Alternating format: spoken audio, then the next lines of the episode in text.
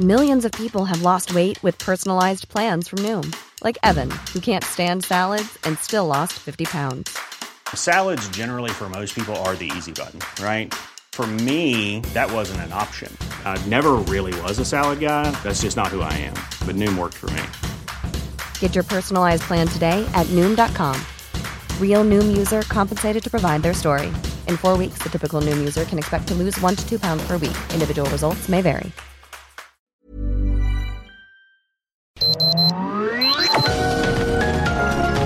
Heraldo Media Group presenta Sergio Sarmiento y Lupita Juárez. Información veraz y oportuna con un toque personal y humano. Por El Heraldo Radio, donde la H suena y ahora también se escucha.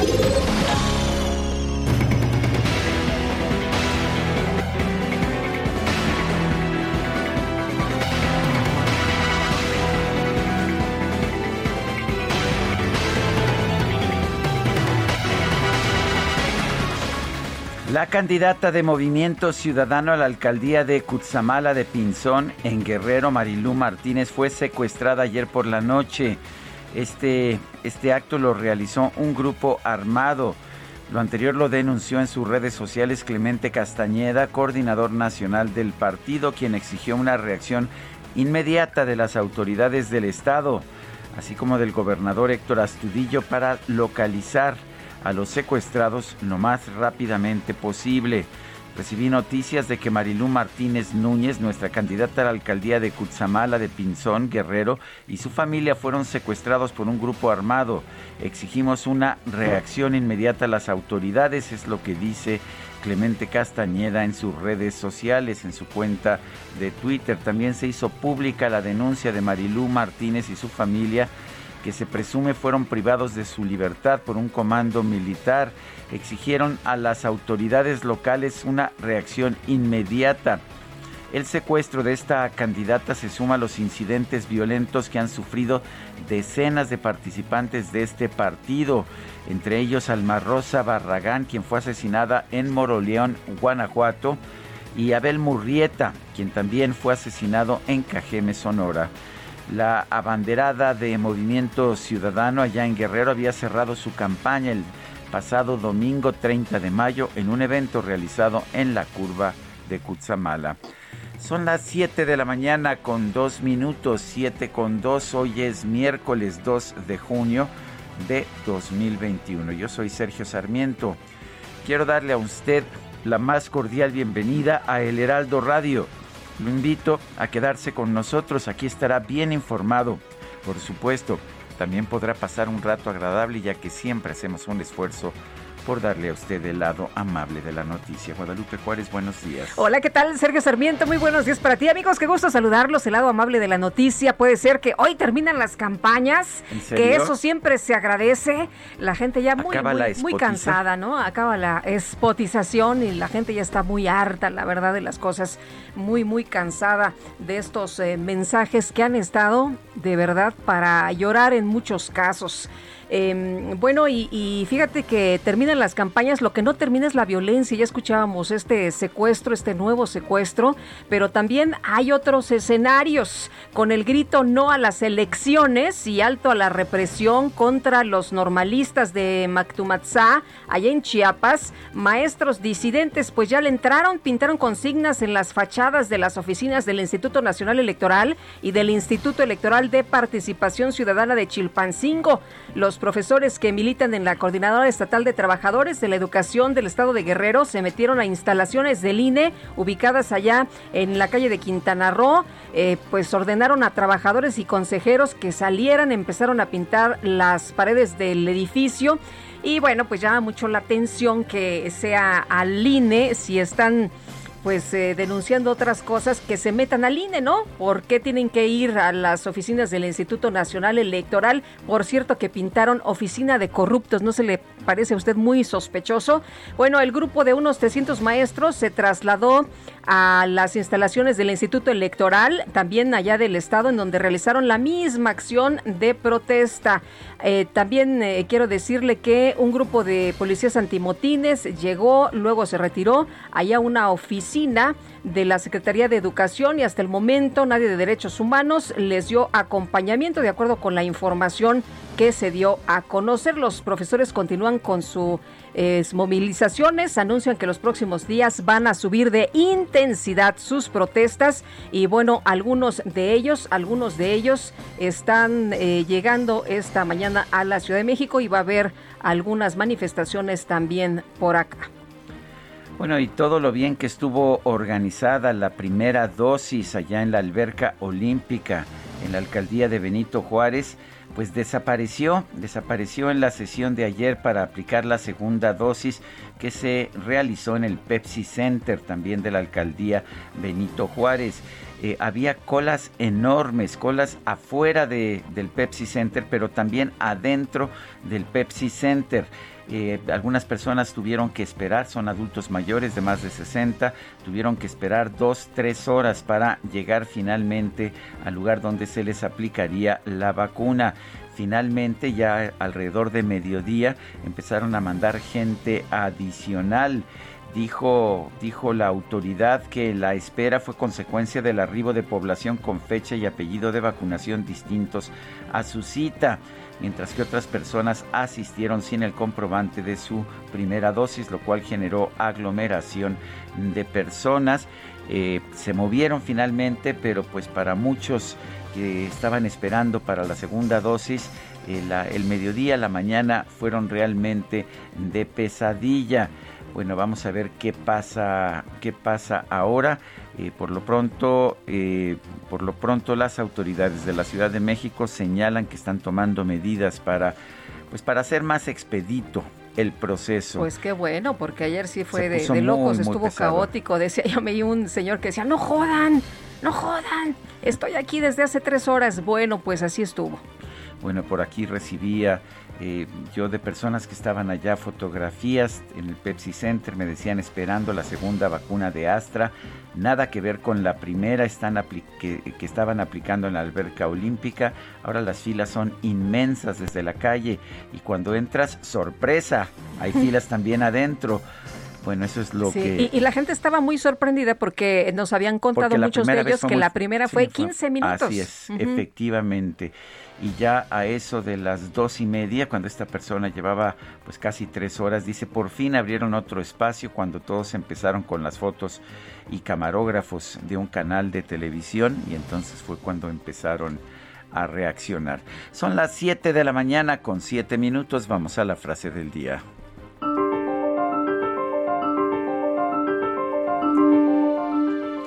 Alguien peleó por tu derecho a votar. Úsalo Susan B. Anthony.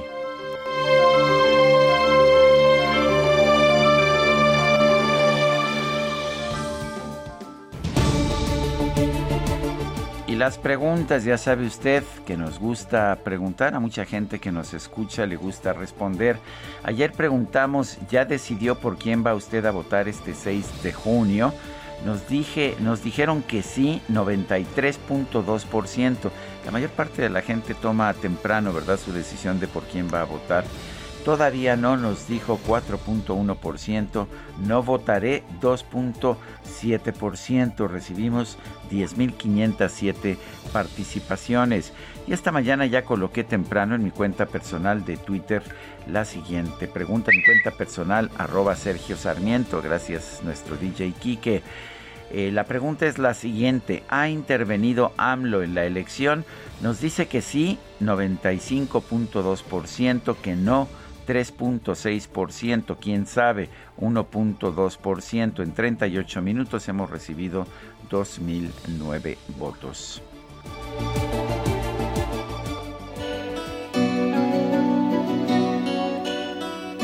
Procuro olvidarte siguiendo la ruta de un pájaro herido. Procuro alejarme de aquellos lugares donde nos quisimos. Me enredo en amores, sin ganas ni fuerzas por ver si te olvido. Y llega la noche y de nuevo comprendo que te necesito procuro olvidarte. Estamos escuchando al cantautor nicaragüense Hernaldo Zúñiga. Esta, esta canción, bueno, él nació en Nicaragua, aunque está nacionalizado como chileno. Esta canción se llama Procuro Olvidarte. Hernaldo Zúñiga, pues un participante de esta tradición cultural latinoamericana del canto con conciencia política. Lo vamos a estar escuchando hoy, que cumple 66 años.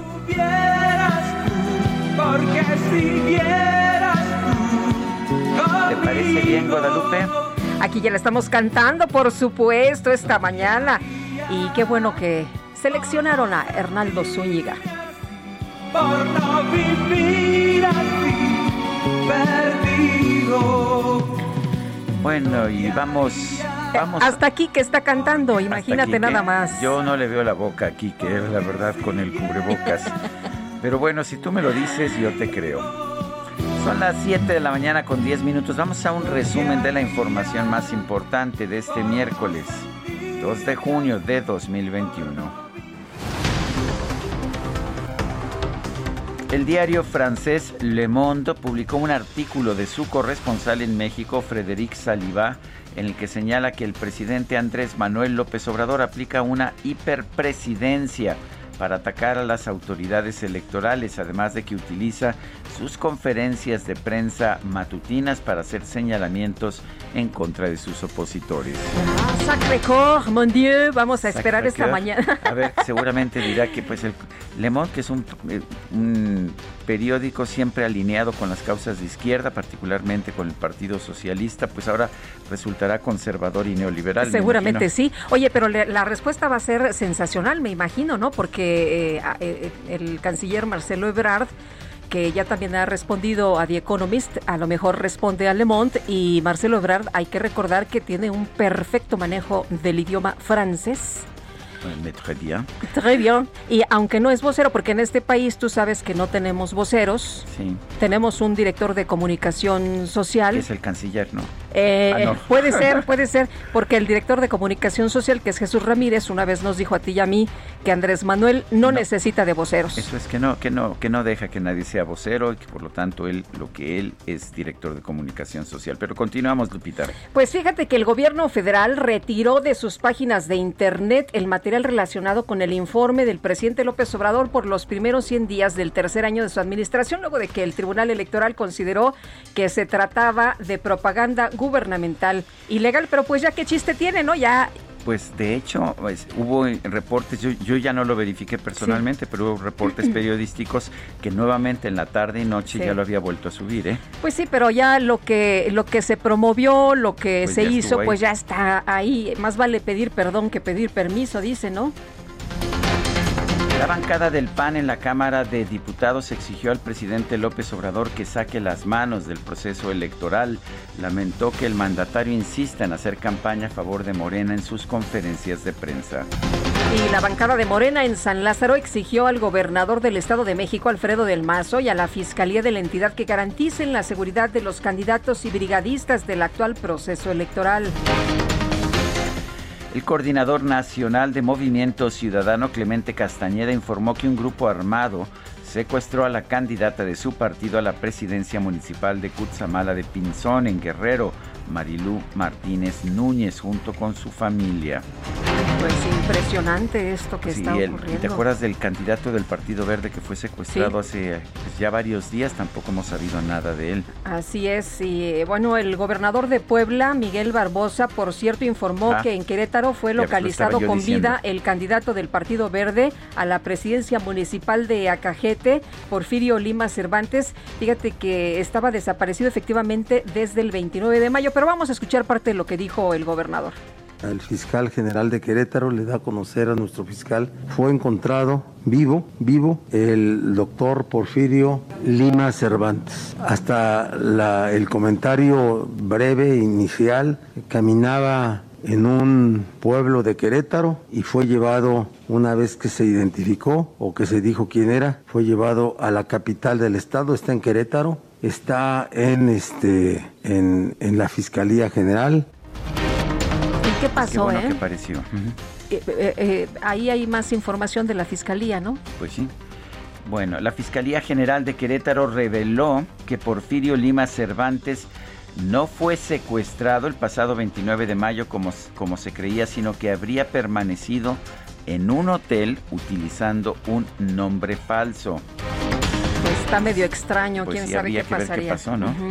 Y la Fiscalía de Guanajuato dio a conocer la detención de Fernando N., presunto homicida de la candidata de Movimiento Ciudadano a la presidencia municipal de Moroleón, Alma Rosa Barragán. El presidente se comprometió a dar información de los detenidos, de personas detenidas que han eh, tratado de pues secuestrar o asesinar o han participado en algún delito relacionado con los candidatos. Bueno, y este martes murió José, Pérez Aguilar, esposo de la candidata de la Alianza PT Morena a la presidencia municipal de Cuitzeo, Michoacán, Rosa Elia Milán, debido a las heridas que sufrió el domingo pasado durante un ataque armado. Recuerdo yo que en la en el reporte de violencia política de la consultora Etelect se señala que había pues más de 30 familiares, eh, familiares o personas cercanas a, candidatos o políticos que habían sido también asesinados. Eh, pues los costos secundarios, ¿verdad?, de toda esta violencia que estamos viendo, los costos ah, adicionales. Bueno, y además este, vivimos en un país con mucha violencia, ¿no? Se acaba de dar a conocer que mayo ha sido el mes más violento eh, y que pues tenemos homicidios dolosos más de 2.000, imagínate nada más, así estamos viviendo inmersos en esta situación. Eh, por otra parte, por otra parte, eh, Jonathan Zúñiga Rincón, candidato del PAN a la presidencia municipal de, de Tepatlaxco, allá en Veracruz, denunció que el domingo pasado un grupo de personas desconocidas atacó a balazos su domicilio. Rosario Esmeralda Cutiño, candidata del Partido Verde a la presidencia municipal de Tuxtla Chico, Chiapas, denunció que diversas personas armadas le dispararon a su camioneta y a su casa de campaña.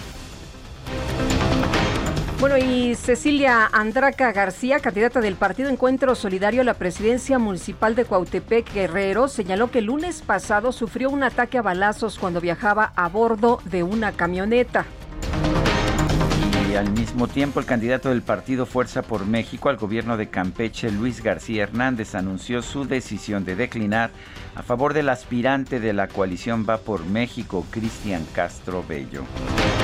Bueno, y el director de comunicación social de la Secretaría de Gobernación, Omar Cervantes, presentó su renuncia luego de que se dio a conocer un audio en el que presuntamente pide difundir que la familia Scherer apoya al candidato del PRI al gobierno de Nuevo León, Adrián de la Garza. Te vistes de gloria conmigo y con la amiga de aquí. Que alguien diga que los Scherer abiertamente ya están apoyando a Adrián en la recta final. En efecto, lo que circuló en Twitter y en WhatsApp es mi voz y supongo que es una frase aislada y sin contexto, sin fecha y sin terminar una idea clara que solo sugiere lo que los textos de las redes sociales y algunas columnas políticas hoy escriben. Pues le costó el puesto, le costó el puesto al director de comunicación social de Gobernación Omar Cervantes esta pues esto que dice que pues era nada más repetir lo que se está diciendo en redes sociales y también lo que se dice en redes sociales es que hay una disputa abierta entre la secretaria de Gobernación Olga Sánchez Cordero y el director jurídico de la presidencia Julio, Julio Scherer. Y bueno, pues por lo pronto eh, Omar Cervantes pierde su cargo y creo que eso no es buena señal para, para la República y para el gobierno que dentro del propio de la, propia estructura del gobierno se estén pegando. Bueno, y el ingeniero Germán Martínez Santoyo asumió la dirección general de la Comisión Nacional del Agua tras la salida de Blanca Jiménez Cisneros, quien fue propuesta por el presidente López Obrador como embajadora de México en Francia. El presidente López Obrador encabezó una ceremonia por el Día de la Marina Nacional. Reiteró que el control de los puertos y las aduanas va a estar a cargo de la Secretaría de Marina para garantizar la eficacia en las operaciones comerciales, pues qué mejor que dar, darles a los marinos, a los militares, el control de las operaciones comerciales.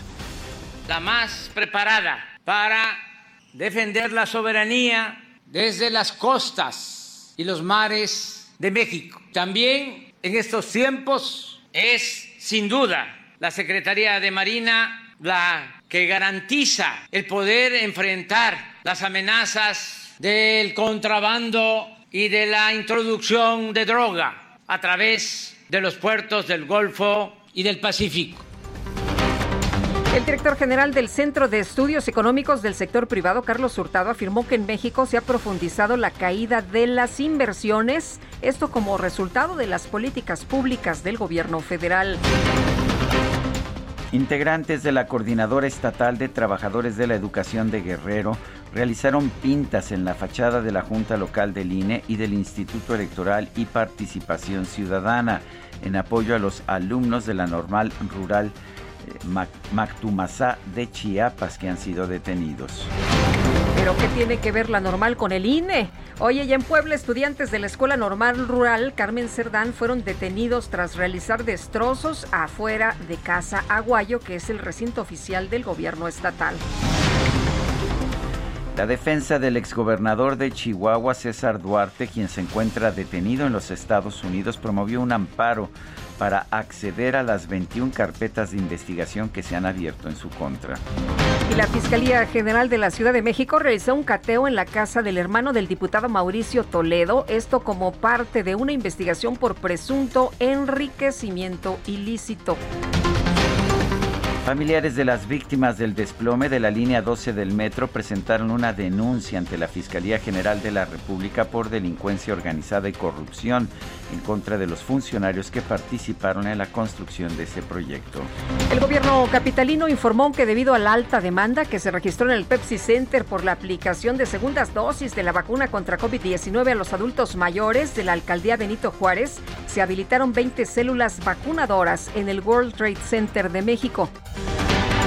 Y a través de Twitter, el expresidente Felipe Calderón informó que dio positivo a la prueba de COVID-19.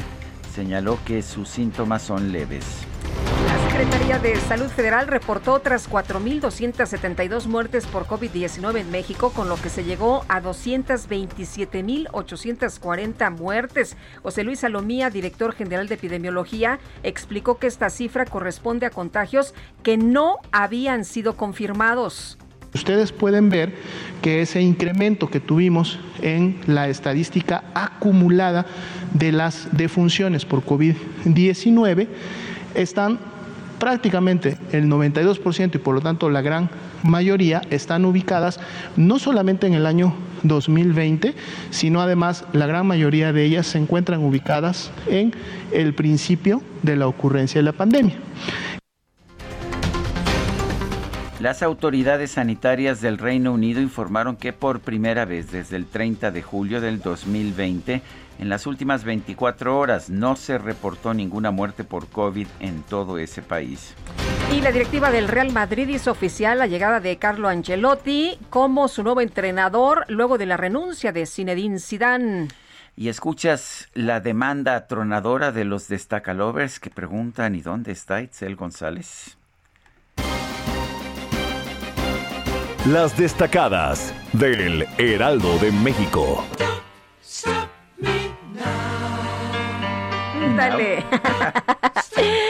No me detengan ahora. Itzel González van a dar portazo tus destacalovers. ¿Cómo estás? Muy buenos días. Lupita, Sergio, amigos, muy buenos días. Así es, portazo, tarde pero seguro, pero llegamos con las destacadas del Heraldo de México este miércoles 2 de junio, Día Mundial del Corredor. Así que corriendo, vámonos con las destacadas. En primera plana, cierran campañas sin reportar gastos 22% de candidatos uno de cada cinco de los 29.184 aspirantes no ha entregado al INE ese requisito. La sanción incluye hasta el retiro del registro. Del PES, los más incumplidos. País, fusión, descartan militarizar los puertos, formalizan traslado de administración de la Marina Mercante a la CEMAR. Ruta 2021, faltan cuatro días, alcaldías en recta final candidatos que por segunda ocasión buscan el cargo y van punteros en las preferencias, según la última encuesta de Heraldo Media Group. Ciudad de México repunte, registran aumento de positivos. Durante la semana pasada del 24 al 30 de mayo se reportaron 4.082 casos.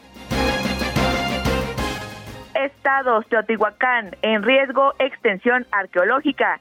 Especialistas afirman que se han perdido 40% de las 3.000 hectáreas que rodean a la zona. Orbe, gripe aviar, alertan de contagio en humanos. Autoridades de China argumentan que el riesgo de propagación es bajo. Muy bien, Itzel, gracias. Son las 7 de la mañana con 25 minutos. Regresamos.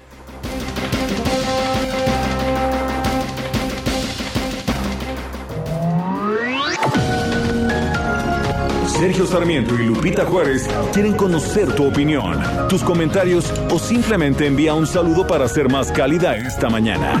Envía tus mensajes al WhatsApp 5520 109647.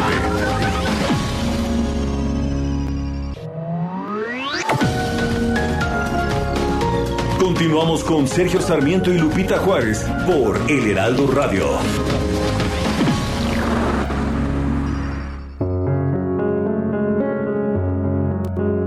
Se cumple un año del fallecimiento del actor y comediante mexicano Héctor Suárez a los 81 años de edad.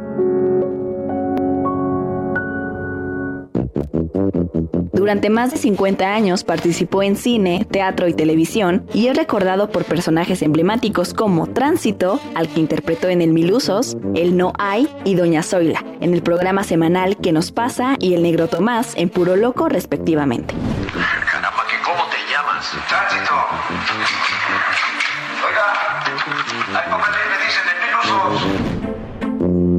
Su trayectoria en el cine mexicano comenzó en 1964 con la película El Asalto. Después participaría en Lagunilla Mi Barrio y Mecánica Nacional, por la cual ganó un premio Ariel. Fue reconocido con tres diosas de plata por las producciones Trampas de Amor, En la cuerda del hambre y El Mil Usos. En 2016 y 2018, junto con su hijo Héctor Suárez Gómez, realizaron una gira por el país con un show de stand-up comedy que titularon Los Locos Suárez. Sorpresas de la vida encontrarte en plena calle una chispa en mi equilibrio, dinamita que estalló. Te encontré un poco más flaca, fue mirarte y derrumbarme. Te creí asunto olvidado, otra vez me ¿Cómo te va, mi amor? ¿Cómo te va? Era en silencio la pregunta entre tú y yo. ¿Eres feliz, mi bien, sin engañar? Porque a mi puerta el amor nunca volvió. Esta canción se estrenó el 2 de junio de 1985 en el programa de televisión Siempre en Domingo. Un nuevo grupo femenino compuesto por Maite Isabel Lascurain y Fernanda Mith eh, cantaron, interpretaron esta canción que les había ofrecido el cantautor ah, nicaragüense Hernaldo Zúñiga y bueno, se convirtió en un exitazo, eh, un éxito brutal, fue nominada al premio Grammy, fue una de las canciones más populares de 1985. No era común que Hernaldo Zúñiga compusiera para, para otros grupos, para otras personas, pero pues había conocido a, a, este, a estas tres jóvenes chicas que querían formar un conjunto vocal y ellas interpretaron esto que se convirtió en un enorme éxito. ¿Cómo te va, mi amor? Y es este, la letra es una letra muy interesante, ¿no?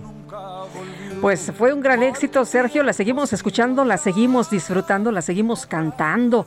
Oye, y yo quiero enviarle un abrazo muy fuerte, un saludo a dos chavos que nos escuchan eh, desde que eran más pequeñillos, pero están cumpliendo 18 años. Eduardo y Carolina o Carolina y Eduardo, que hoy cumplen 18 años, son cuates. Nos escuchan. También 2 de junio, ¿verdad? 2 eh, de junio se estrenó esta canción, 2 de junio nació Hernaldo Zúñiga y estos cuates también. Sí, nos escuchan allá en Durango. Saludos a todos nuestros amigos que nos sintonizan esta mañana en Durango.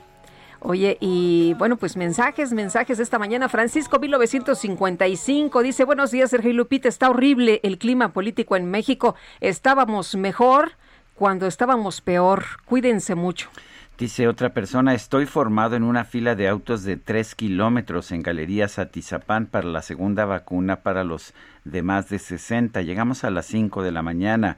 Saludos de Tatanca. Feliz día. Pues saludos, Tatanca, y qué mal que tenga que formarse la gente desde las 5 de la mañana, ¿no? Pues sí, es este, cuando en realidad ya habían, ya, ya lo habían dominado, y no es el único lugar, dice, dice otra persona, no nos pone su nombre, pero nos dice, no solo fue en el Pepsi Center, también en la Academia de Policía, los coches parados en Desierto de los Leones, horas para llegar y adentro un desorden, nada que ver con la primera dosis que había sido una buena experiencia. Feliz martes. Muy mal, pues eh, la verdad es que todo lo tenían ya muy bien hechecito, ya todo estaba muy bien estructurado. Eh, yo cuando me puse la vacuna, llegué, me registré, me pasaron de inmediato a sentarme donde me iban a aplicar la vacuna, me explicaron, me, eh, aplicaron la dosis, me pasaron a recuperación y ya minutos después salí todo muy rápido, muy fácil, muy tranquilo y ahora pues no sé, a lo mejor están haciendo otras cosas, ¿no? Pues sí. Bueno, vamos a ver otros temas. La jefa de gobierno de la Ciudad de México ha informado que el 72% de las escuelas públicas de educación básica en la capital ya fueron rehabilitadas. Sin embargo, los consejos técnicos de diversas escuelas públicas de la ciudad decidieron que no van a regresar a clases presenciales este 7 de junio. Pedro Hernández es secretario de la sección 9 de la Coordinadora Nacional de Trabajadores de la Educación. Pedro Hernández, buenos días. Buenos días. Cuéntenos la, la de, eh, por qué se tomó esta decisión de no regresar a clases y pues fundamentalmente esto es para todas las escuelas. primero volver a insistir que seguimos dando clases. Ahora mismo los maestros están iniciando su jornada en distintas modalidades, plataformas y eh, mecanismos para seguir enseñando y aprendiendo.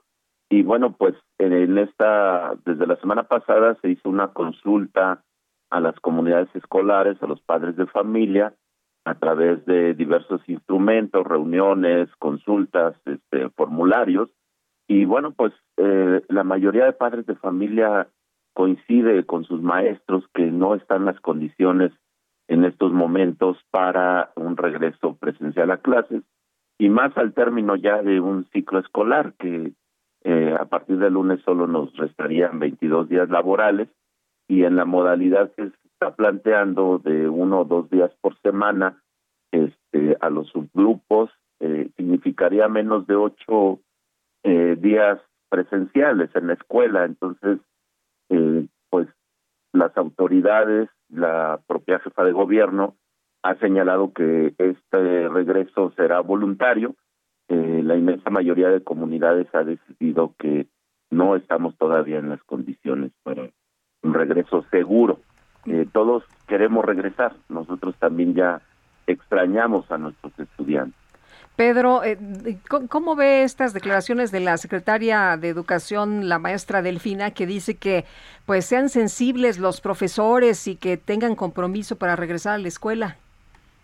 El compromiso está, y por eso la preocupación, por eso lo que hemos señalado en cuanto no solo las condiciones de mantenimiento, de atención a las escuelas después de un año, dos meses eh, cerradas, una casa que dejamos de habitar, pues es obvio que se deteriora, no es suficiente pasarle un trapito. La sensibilidad está, vamos a terminar el ciclo escolar eh, con estas estos mecanismos, estas formas, el compromiso los maestros lo hemos demostrado durante toda esta pandemia, pero eh, vemos que por un lado la entidad, en el caso de la Ciudad de México, no está en semáforo epidemiológico en verde. El tema de la vacuna, eh, pues como ustedes están señalando, esta semana empezó en el grupo de 40 a 49 años. El grueso de nuestros padres de familia en preescolar, primaria, educación especial, secundaria, eh, ronda entre los 30 a 45 años. El grueso no está vacunado y pues requerimos consolidar esta parte. Bueno, el, eh, entonces ya no sería en este ciclo escolar que ustedes estuvieran dispuestos a regresar.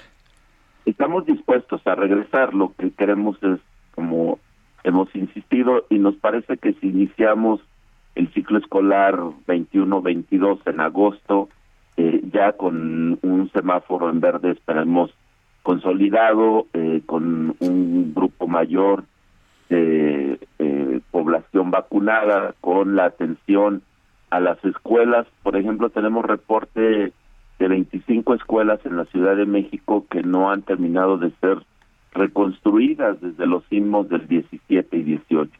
Y bueno, pues hay necesidades profundas más allá de solo una limpieza. Bueno, pues yo quiero agradecerle Pedro Hernández, secretario de la sección novena de la Coordinadora Nacional de Trabajadores de la Educación el haber conversado con nosotros esta mañana. Solamente, si me permiten, hoy vamos a acudir a Palacio Nacional en una manifestación desde las 10 de la mañana en el Ángel de la Independencia. Esperamos encontrar eh, posibilidades de restablecer una mesa de diálogo que, entre otros temas, retome este de el regreso presencial a clase. Muchas gracias. Muchas gracias, Pedro Hernández. Bueno, y el eh, presidente Andrés Manuel López Obrador reconoció que hay un aumento de casos de COVID-19 en algunos estados y municipios. Sin embargo, apuntó que el número de muertes por la pandemia va a la baja y también ayer dieron a conocer una cifra de reporte de muertos por COVID eh, alrededor de cuatro mil y todo el mundo dijo, bueno, ¿de qué se trata? ¿Qué está pasando? ¿Dónde estaban esos eh, datos y por qué ahora se están dando a conocer o estamos otra vez en una emergencia? doctor Javier Tello, especialista políticas de salud. Gracias por platicar con nosotros. Muy buenos días. Muy buenos días, Lupita, Sergio, ¿cómo están? Bien, Javier.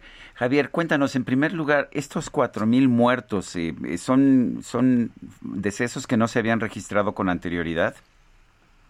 Es correcto. Eh, bueno, tres mil y pico de, estos muertos, menos los 380 y tantos del día de ayer, corresponden al año pasado, que no estaban dictaminados. Eh, solamente para recordar, eh, en México se hacen muy pocas pruebas, eh, somos de los países que menos pruebas estamos haciendo y esto ha provocado que muchos de los fallecidos, lamentablemente, que, que ha habido durante toda esta eh, epidemia, hayan muerto sin un diagnóstico certero de COVID-19. Y son a los que las autoridades han comenzado a hacer un proceso que se llama de dictaminación, por cierto, bastante complicado. No tienes un diagnóstico inicial, ir hacia atrás y ver si realmente pueden clasificarse como COVID es complicadísimo. Y de aquí es de donde surgen todos estos. Por cierto, que para decir que seguramente van a surgir otros más. Hay que recordar que el exceso de mortalidad que hemos visto es como de 2.8 o casi tres veces más que el número oficial de muertes que tenemos. Es decir, por dictaminar y seguramente que no van a poder ser dictaminados nunca, hay muchísimos más que eso. Entonces, este número surge de ahí, este Sergio. Y, eh, y, realmente la cifra de ayer era como de 380 y tantos, no lo tengo exactamente ahorita en, en, la mente, ¿no? Entonces, sí lo que nos dice es que el acumulado total de fallecimientos es mayor.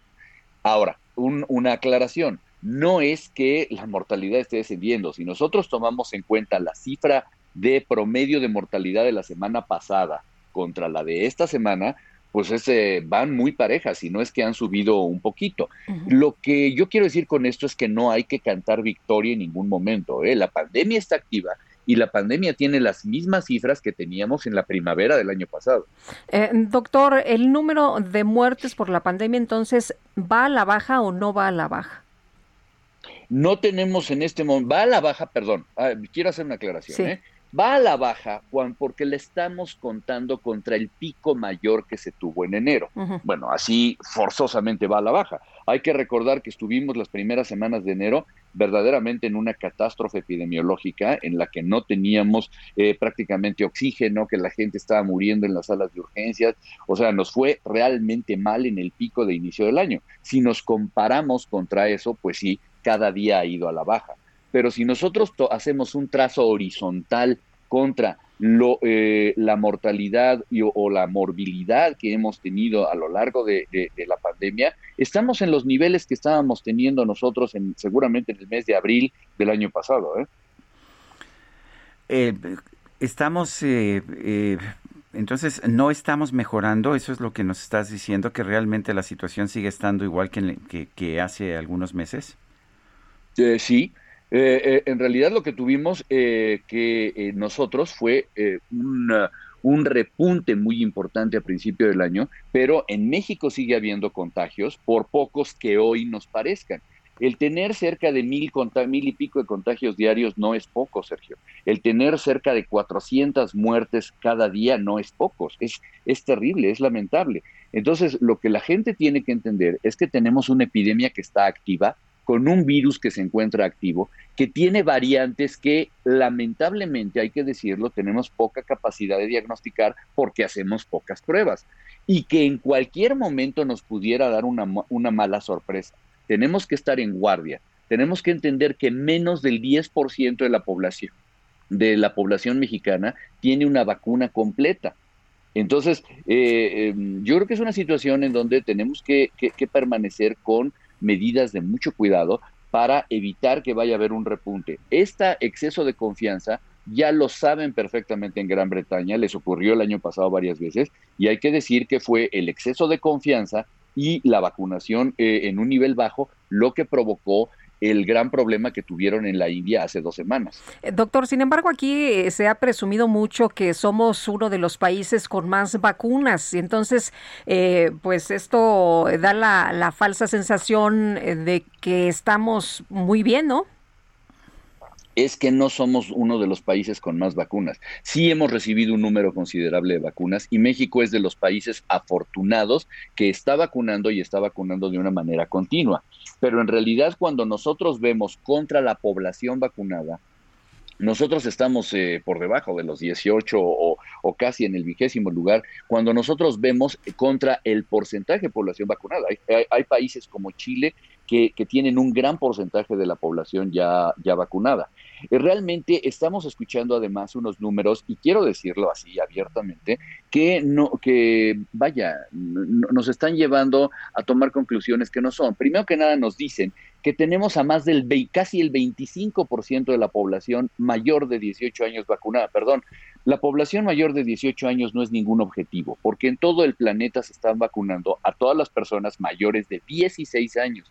Y en los Estados Unidos y en otros países ya están vacunando a la población mayor de 12 años. Entonces, que nos digan todos los días que estamos avanzando solamente con los mayores de edad no me dice nada, porque yo sé que hay menores de 18 años que deberían estar siendo vacunados. Primero, cuando nosotros nos comparamos con este número, México aún no alcanza el 10% de la población completamente vacunada. Y apenas estamos sobrepasando algo así, está en los datos de World Wedding Data, apenas estamos llegando al 15% de la vacunación con, con, una dosis. Eh, si consideramos el número de personas que han, han sido ya afectadas por esta enfermedad, eh, ¿cómo estaríamos en el camino hacia esta famosa inmunidad de rebaño? Eh, mira, la número uno hay que ser muy claros, no lo sabemos y, va a ser muy complicado que lo sepamos porque todas las cifras, cada quien te va a dar una cifra distinta y realmente a mí no me gusta eh, mencionarlo si no tengo los elementos. Lo que sí te puedo decir es que no es el camino. Definitivamente, y esto no lo digo yo, esto lo han dicho las autoridades sanitarias de todos los países. La única manera de asegurar una inmunidad de rebaño es teniendo a la población completamente vacunada. Esta mala combinación que quieren hacer para hablarnos de una supuesta inmunidad de rebaño con base en la gente que hubiera estado contagiada es falsa, porque número uno, no sabemos realmente cuánto dura, se puede suponer, pero cuánto dura la inmunidad posterior a una infección. Esto lo ves tú con gente que se ha reinfectado una o hasta dos o tres veces después de haber padecido COVID. Entonces, contagiarse de COVID no es eficiente para una inmunidad de rebaño. Contagiarse de COVID es peligroso y contagiarse de COVID es muy probable que sea mortal. Yo no quiero apostarle una inmunidad de rebaño permitiendo que la gente se siga contagiando.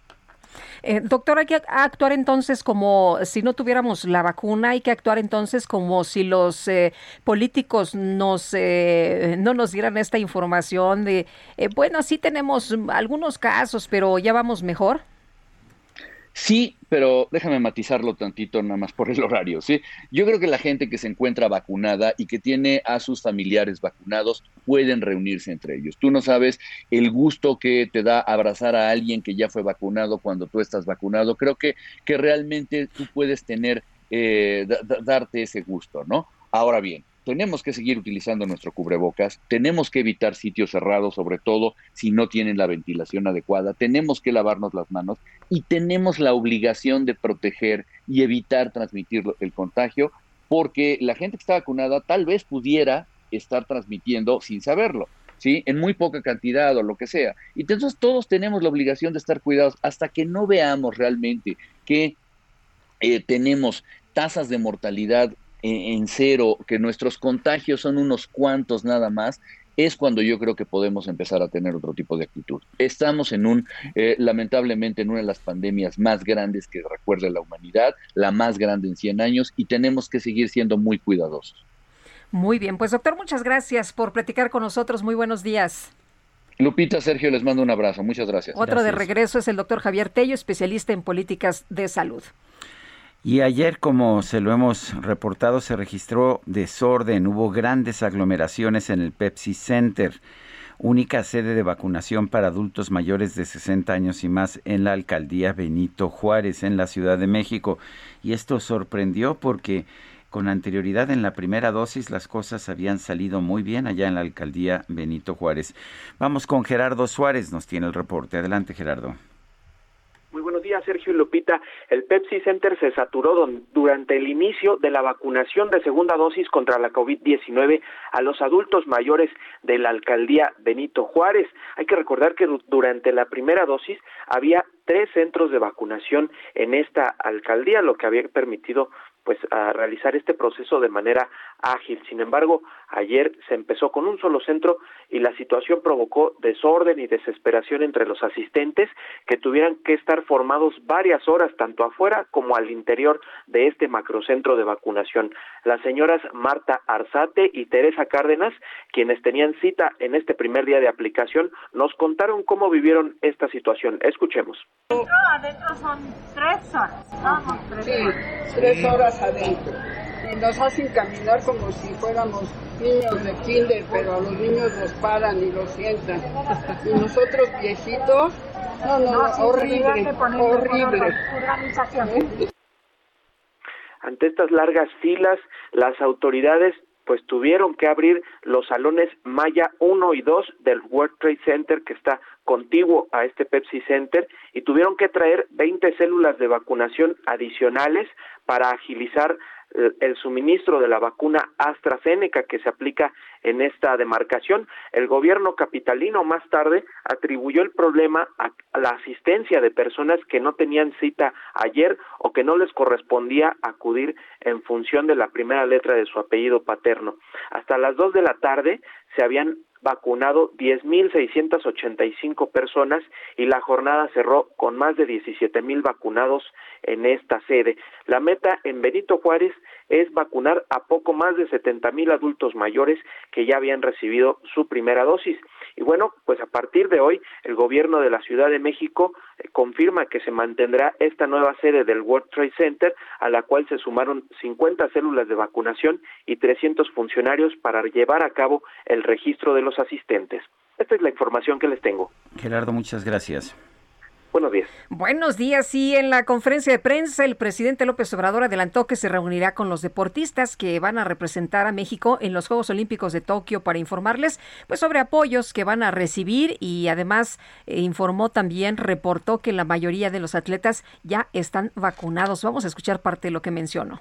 Van a tener todo nuestro apoyo ya están recibiendo apoyo, pero van a obtener apoyos adicionales. También ya han sido vacunados la mayoría porque van a competir Bueno, y habló otra vez de por qué no se ha vendido el avión presidencial. Escuche usted qué fue lo que dijo. Dijo, no se ha vendido el avión presidencial porque a los posibles compradores les da pena que sepan que usan un avión así de lujos.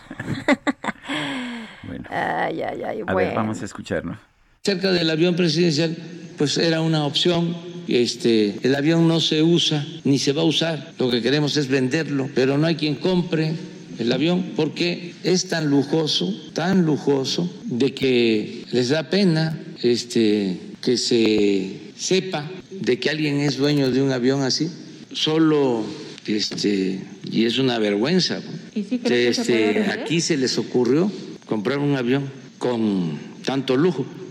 Bueno, siempre hay que sacar el tema del avión, es importante, ¿no? Le da mucha taquilla, le da mucho, pues ya sabes, este, mucha visibilidad a lo que dice el presidente. Y bueno, no conozco por dentro este avión presidencial, pero según los reportes que hay, el de Nicolás Maduro es mucho más lujoso. También es más lujoso el de Vladimir Putin de Rusia. Vamos a una pausa y regresamos. ¿Aquí ya se te va el avión?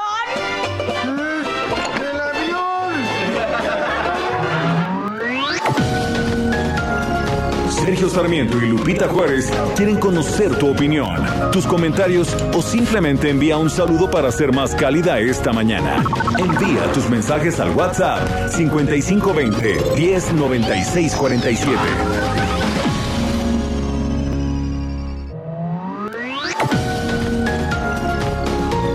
Continuamos con Sergio Sarmiento y Lupita Juárez por El Heraldo Radio.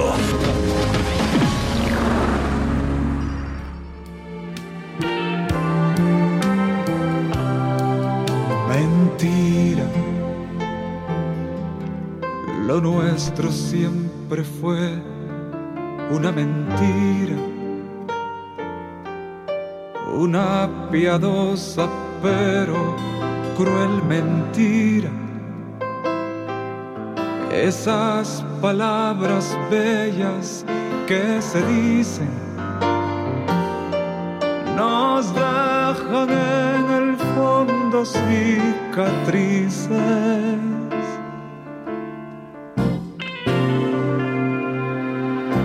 de pronto mi vida se llenó de tu existencia. Mi suerte se cambió con tu presencia y descubrí que el mundo era bello. Volé por los caminos del ensueño. Seguimos escuchando a Hernaldo Zúñiga. Esta canción, Mentira, fue compuesta por el chileno Buddy Richard y tuvo un gran éxito internacional en 1982. Esto en versiones grabadas por, por el compositor original, Buddy Richard, y por Hernaldo Zúñiga. Eh, lo curioso del caso es que lanzaron las versiones de manera casi simultánea. También esta canción fue interpretada por Valeria Lynch. La compuso Richard para participar en el concurso de televisión chileno Aplauso del canal 13 de la televisora local y ganó el concurso con esta canción. Es hermosa, ¿verdad? Yo pensaba que era, que era de Zúñiga, pero no. Yo también, pero... No, pues ya tú me lo ah, ah, dijiste antes de salir al aire y ahí está. Bueno. Mentira. de rabia y estamos escuchando, por supuesto, la versión de Hernaldo Zúñiga. Hoy estamos festejando su cumpleaños 66. De grandeza. Tenemos mensajes de nuestro Así es, tenemos mensajes. Buen día, Sergio y Lupita. Aquí en la alcaldía Miguel Hidalgo, a pesar de reducirse a un solo centro de vacunación, todo estuvo muy ágil, rápido y sin necesidad de llegar con horas de antelación al personal que labora allí. Un reconocimiento. Feliz día para ustedes y todo su equipo. Atentamente, la señora Varela. Bueno, y es que cuando están bien organizadas las cosas, pues funcionan mejor. Aquí aparentemente eh, no calcularon el número de personas que iban a llegar al Pepsi Center. Dicen que porque llegó gente que no debía haber llegado, pero pues lo que nos dicen es que lo mismo ocurrió en el centro de vacunación allá en Álvaro Obregón, donde está la escuela de policía. Eh, dice otra persona que se llama Teresa Bejarano, mi hermano vive en Playa del Carmen, no hay información para vacunarse. Él está en el rango de 40 a 49 años. Investigué en internet y parece que aplicarán apenas la segunda dosis a las personas de 60 y más. Pobre México, no cabe duda que somos muchos Méxicos. Eh, dice Marilú Rodríguez, buenos días Lupita, el presidente quiere más pobres y más ignorantes para que le crean todo lo que dice. Como siempre, saludos cariñosos para Sergio y para ti. Muchas gracias. Bueno, son las 8 de la mañana con cuatro minutos. Nueva ruta a Bogotá saliendo de Ciudad de México. Vuela desde 42 dólares. Viva Aerobús. El pronóstico del tiempo. Sergio Sarmiento y Lupita Juárez. Berenice Peláez, meteoróloga del Servicio Meteorológico Nacional de la Conagua. Adelante con tu información. Buenos días, Lupita y Sergio. Los saludo con gusto y les informo que este día un canal de baja presión que se extiende sobre el norte, centro y sureste del país, en interacción con el sistema frontal número 58 que se encuentra fuera de temporada y que se localiza sobre el noreste del país. Inestabilidad atmosférica superior en el norte y noreste, además de la entrada de humedad tanto del Océano Pacífico como del Golfo de México, van a ocasionar lluvias puntuales muy fuertes en los estados de Coahuila, Nuevo León, Tamaulipas, Durango, Jalisco, Puebla, Michoacán, Guerrero y Oaxaca.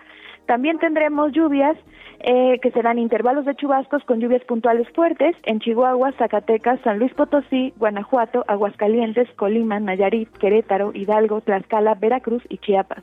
Respecto a los vientos, se presentarán rachas de 50 a 60 kilómetros por hora con la posible formación de torba.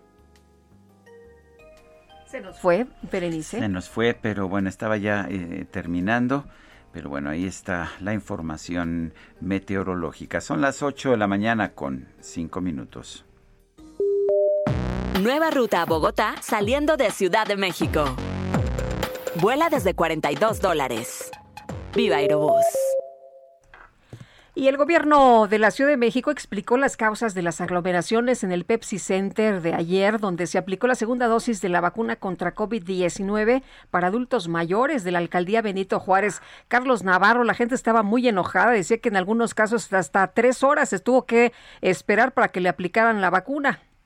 Buenos días, Sergio Lupita. Les saludo con gusto a ustedes, al auditorio. Y bien, como lo comentaba Lupita, el gobierno de la Ciudad de México explicó las causas de las aglomeraciones por la, que se dieron en el Pepsi Center para la vacunación de personas de 60 años o más de la alcaldía Benito Juárez. El gobierno capitalino señaló que respecto al tiempo de espera para las personas que acudieron a inocularse ayer en la sede del Pepsi Center se dio principalmente por arribo de población que no se tenía contemplada en esa fecha y además eh, incluso acudieron parejas que no iban con el mismo apellido en ese sentido llegaron alrededor de 17 mil personas cuando se esperaban 13 mil. El gobierno señaló que muchos de ellos no esperaban que llegaran en esa fecha. En ese sentido, ya habilitó un espacio adyacente en el World Trade Center donde estarán 50 células de vacunación, así como 300 servidores públicos de la Dirección General de Participación Ciudadana encargada de realizar registros de las personas que lleguen y así evitar eh, mayores complicaciones. También informó a la población que la entrada en la sede de vacunación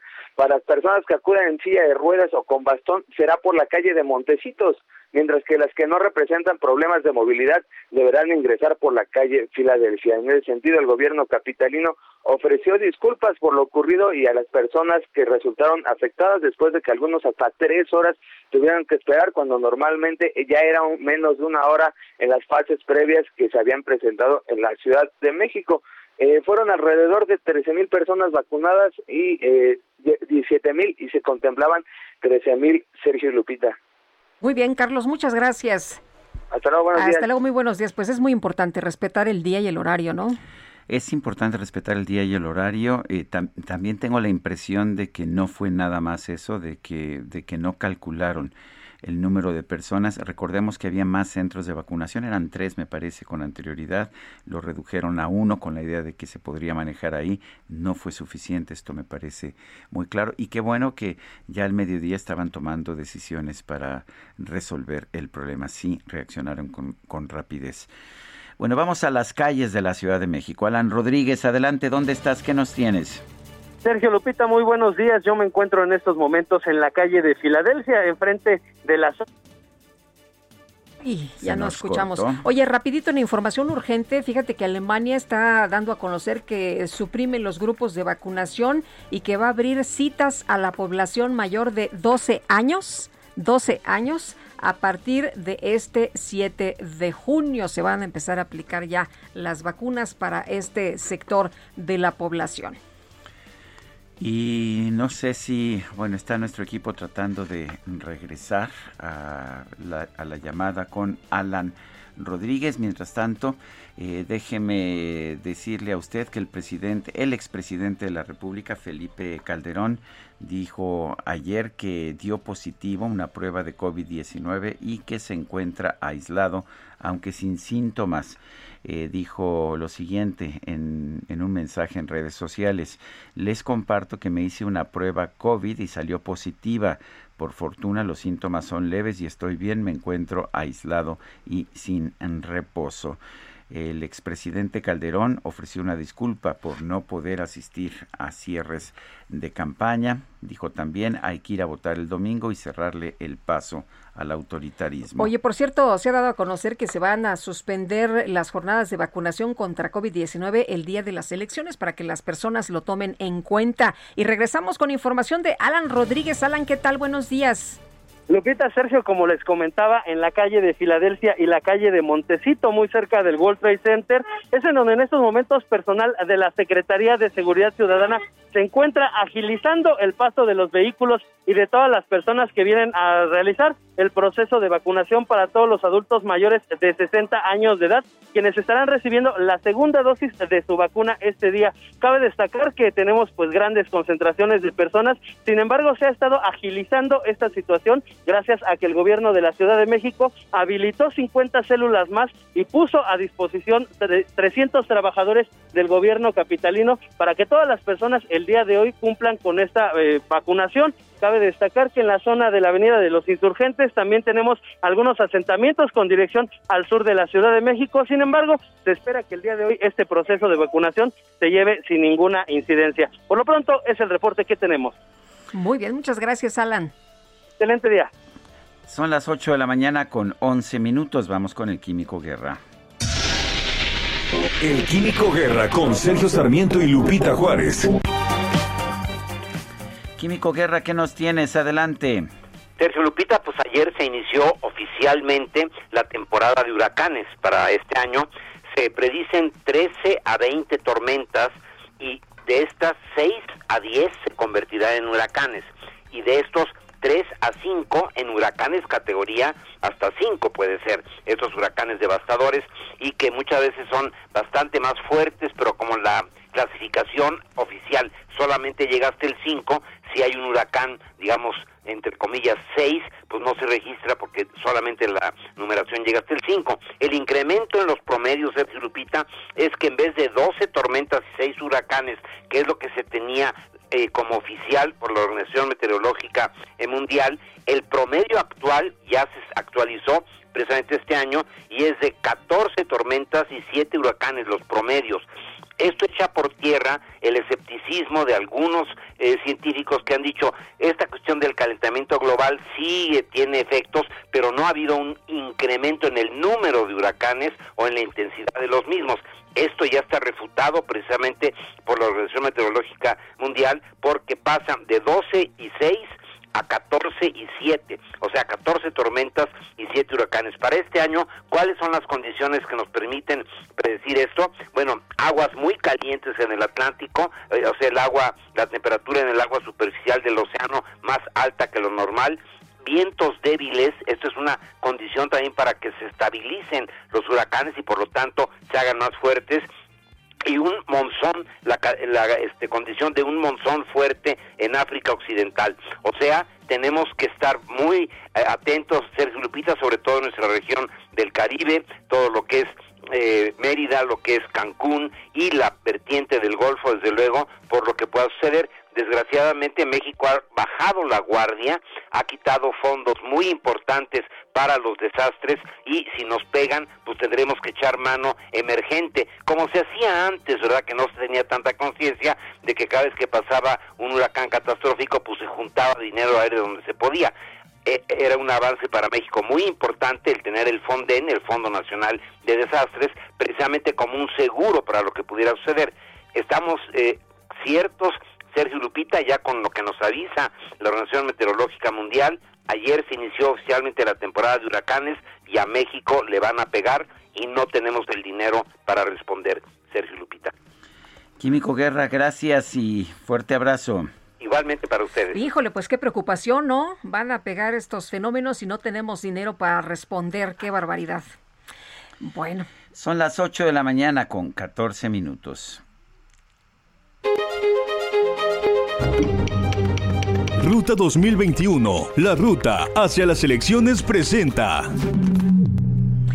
Bueno, pues vamos con David Monreal, quien es candidato al gobierno de Zacatecas por la coalición Juntos Haremos Historia. ¿Qué tal, David? ¿Cómo estás? Muy buenos días. Oye, faltan tan solo unas horas. ¿Qué se puede hacer? ¿Qué estás haciendo? Lupita, buenos días. Sergio, buenos días. Pues estoy ya, eh, acabo de terminar un resumen de toda nuestra jornada político-electoral. Hoy tengo ya el último de los cierres distritales en la estrategia de campaña de origen.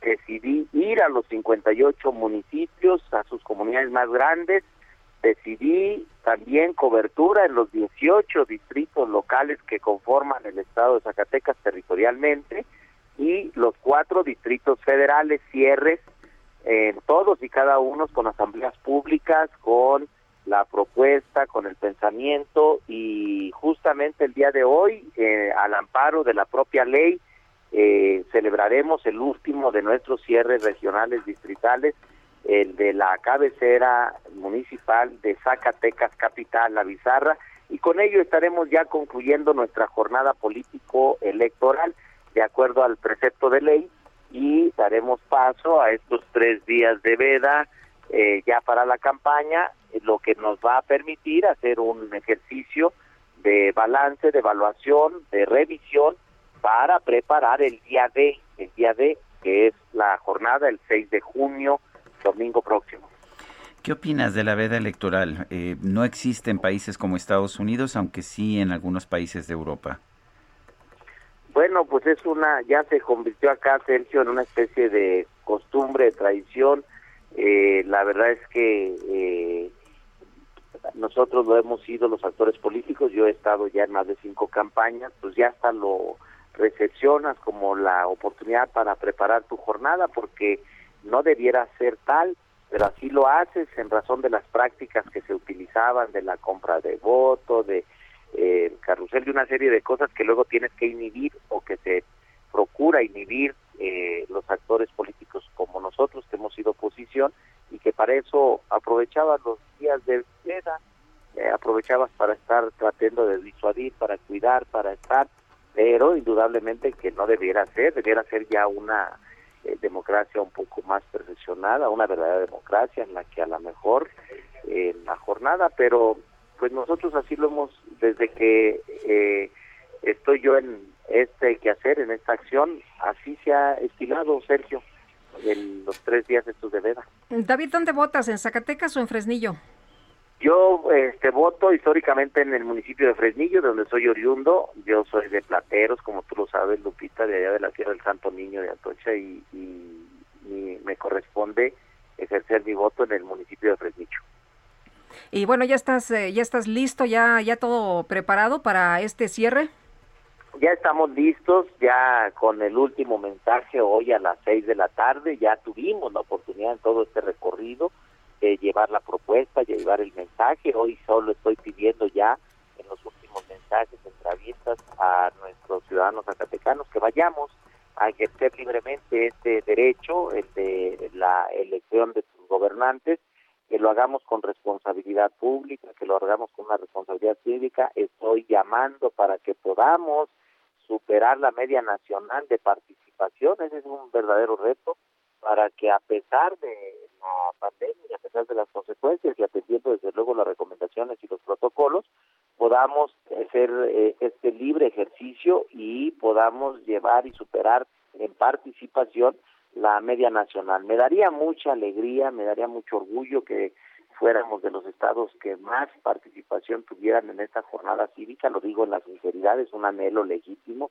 porque eso también te habla de eh, la responsabilidad social, te habla de un pueblo comprometido, te habla de ese deseo de cambio y además a mí como actor político el voto masivo me da mucha confianza y mucha tranquilidad de que entre mayor sea el número de ciudadanos que vayan a ejercer su voto, mayor será tu legitimidad en la función de gobierno. Entonces estoy de ahora llamando al voto masivo, ¿no? Pues ojalá, ojalá que sí haya una gran participación. David, muchas gracias por platicar con nosotros esta mañana. Muy buenos días.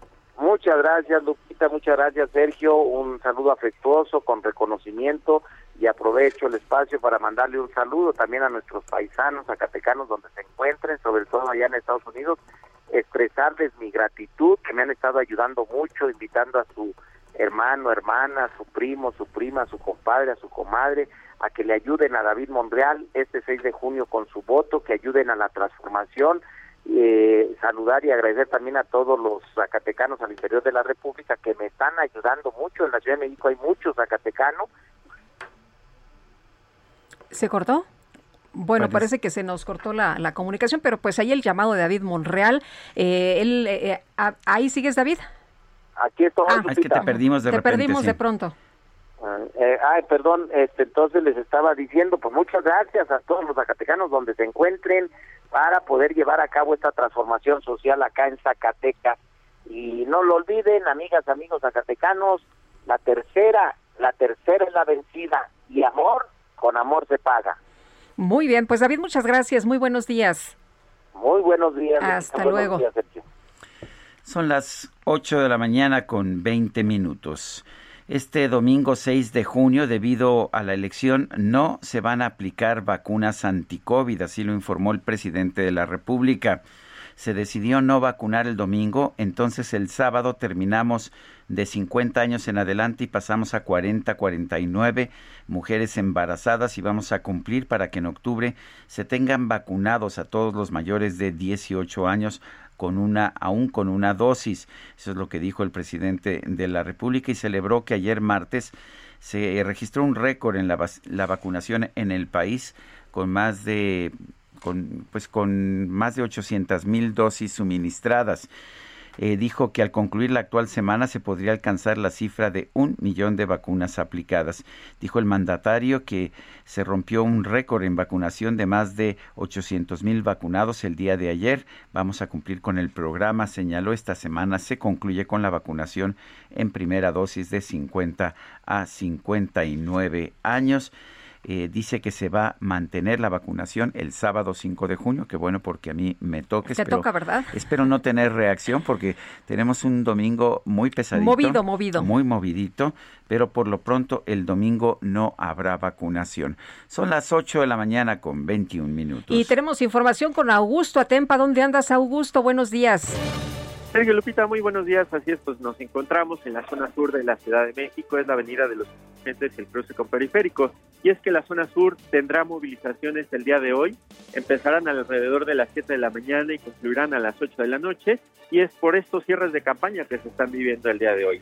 Empezarán, por ejemplo, en la Torre de Parres, allí en la zona alta de, de, de Tlalpan, irán bajando y terminarán en la zona del mercado de Villacuapa. Por supuesto, a esta hora todavía no se presenta eh, tráfico alguno para aquellos que van a utilizar la México Cuernavaca, que vienen hacia la zona del periférico. La avenida de los estudiantes tiene muy buen avance, hay que tenerlo en cuenta en ambos sentidos y sobre todo respetar los carriles confinados, tanto el del Metrobús como el carril de las bicicletas que están sobre la avenida de los mi reporte. Muy bien, para que lo tomen en cuenta nuestros amigos. Entonces, Augusto, muchas gracias. Muy buen día. Buenos días. Y vamos con Alan Rodríguez, está en la calzada Zaragoza. Adelante, Alan. Sergio Lupita, muy buenos días. Yo me encuentro en estos momentos en Calzada Ignacio Zaragoza, al cruce con el circuito interior, donde tenemos una gran cantidad de personas afectadas por la movilidad debido a que se ha suspendido el servicio de la estación Boulevard Puerto Aéreo perteneciente a la línea 1. Hasta el momento el gobierno capitalino no ha emitido una declaración de por qué se cerró esta estación, sin embargo se ha comentado que hubo una amenaza de bomba, por este motivo al interior de este inmueble se encuentra ya personal de la Secretaría de Seguridad Ciudadana buscando con perros especialistas eh, pues algún material que pudiera resultar sospechoso. Sin embargo, pues hasta el momento no se ha dado ningún reporte oficial. Lo que sabemos es que el metro se encuentra suspendido en esta estación hasta nuevo aviso y son una gran cantidad de personas afectadas por esta situación, las cuales han tenido que buscar otras opciones de movilidad, como son las combis del transporte público. Por lo pronto, invitar a todos nuestros amigos que utilizan esta estación del metro a descender tanto en la estación de Valbuena como en la estación Gómez Farías. Lo pronto, el reporte. ¿Es, es estación Zaragoza? No, es en la estación Boulevard Puerto Aéreo. Boulevard Puerto Aéreo. Muy bien. Gracias, Alan Rodríguez. Son las 9 de la mañana con 24 minutos. Le recordamos que ahora en Monterrey nos escuchamos por el 99.7 de FM. Sí, 99.7. Guadalupe Juárez, Sergio Sarmiento, estamos en el Heraldo Radio. Nuestro número para que nos mande mensajes de WhatsApp es el 55 2010 96 47. 55 20 10 96 47. Regresamos en un momento más. Tu destino no fui sino uno más en tu camino.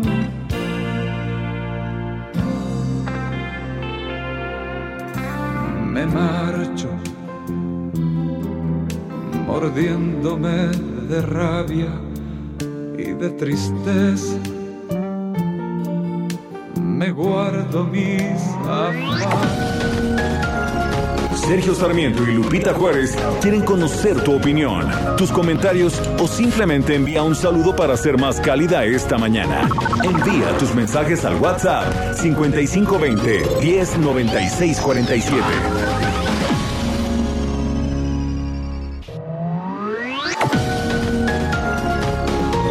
Continuamos con Sergio Sarmiento y Lupita Juárez por El Heraldo Radio. Jaque Mate con Sergio Sarmiento.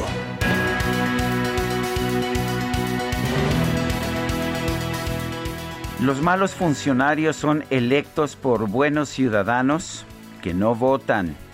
Esta es una frase de George G. Nathan de los Estados Unidos, un periodista de los Estados Unidos, pero podría aplicarse a México y a cualquier otro país del mundo. Efectivamente, los malos políticos los elegimos los buenos ciudadanos que no votamos.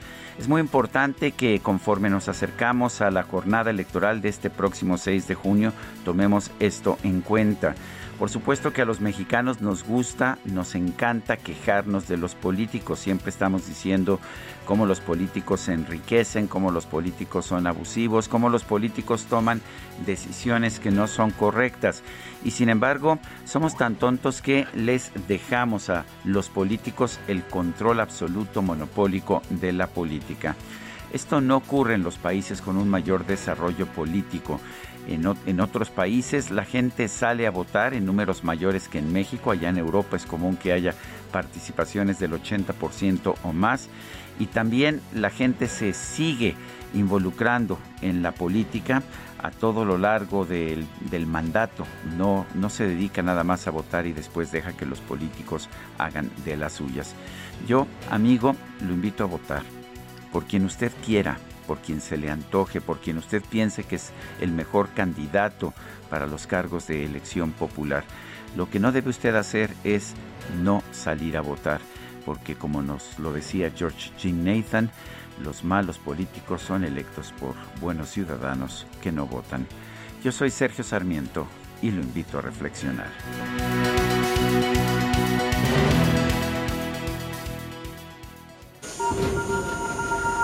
Reporte Metro con Ana Moreno. Ana Moreno, ¿cómo estás? Buenos días. Hola, muy buenos días, Lupita Sergio. Un saludo a todo el auditorio del Heraldo. Les informo que a esta hora se presenta afluencia alta en las líneas 1, 2, 3 89A y B. Su intervalo entre trenes es de aproximadamente cuatro minutos. Las líneas 5 y 7 operan con afluencia moderada y avance continuo y en el resto de las líneas la afluencia se mantiene en baja sin contratiempos. Les informo que la estación Boulevard Puerto Aéreo de la línea 1 se encuentra cerrada hasta nuevo aviso. Les sugerimos a las personas usuarias tomar previsiones. De igual forma, la estación Acatitla de la línea A permanecerá cerrada desde las 9.30 hasta las 17 horas. Anticipen su salida si van a viajar por esta línea. Y por otro lado, Lupita Sergio, comentarles que para evitar retrasos en el servicio es importante permitir el libre cierre de puertas y la salida de personas antes de entrar al tren. Y por último, decirles que pueden mantenerse informados del estado de la red en nuestras redes sociales oficiales, arroba MetroCDMX. Es la información hasta el momento. Que tengan un excelente día. Igualmente, buenos días, Ana. Hasta luego. Y vale la pena señalar, no lo, no lo decía Ana Moreno, que la razón por la cual se ha cerrado la estación de Boulevard Puerto Aéreo, como ya nos lo reportaba nuestro reportero Alan Rodríguez, fue una amenaza de bomba y confirmo, se ha hecho una revisión y no se ha encontrado ningún artefacto explosivo. La estación, sin embargo, va a permanecer cerrada hasta nuevo aviso. Repito, se cerró la estación eh, del metro de Boulevard Puerto Aéreo por una amenaza de bomba. Se ha hecho una revisión, no se ha encontrado ningún artefacto explosivo, pero se mantiene cerrada la estación. Son las 8 de la mañana con 34 minutos. El titular de la Secretaría de Obras y Servicios de la Ciudad de México, Jesús Esteva, informó que concluyó la revisión de los viaductos elevados del sistema de transporte colectivo Metro. Carlos Navarro, cuéntanos adelante. Buenos días, Sergio Lupita. Les saludo con gusto a ustedes y al auditorio. Y bien, tras el colapso del viaducto elevado de la línea 12 y que se ordenara la revisión de todos estos viaductos elevados del sistema de transporte colectivo Metro, ahora la eh, revisión ha concluido y en ese sentido la información será eh, la información recabada será sometida a un análisis. El titular de la Secretaría de Obras y Servicios, Jesús Esteban Medina, informó sobre los avances en esta materia. Escuchemos.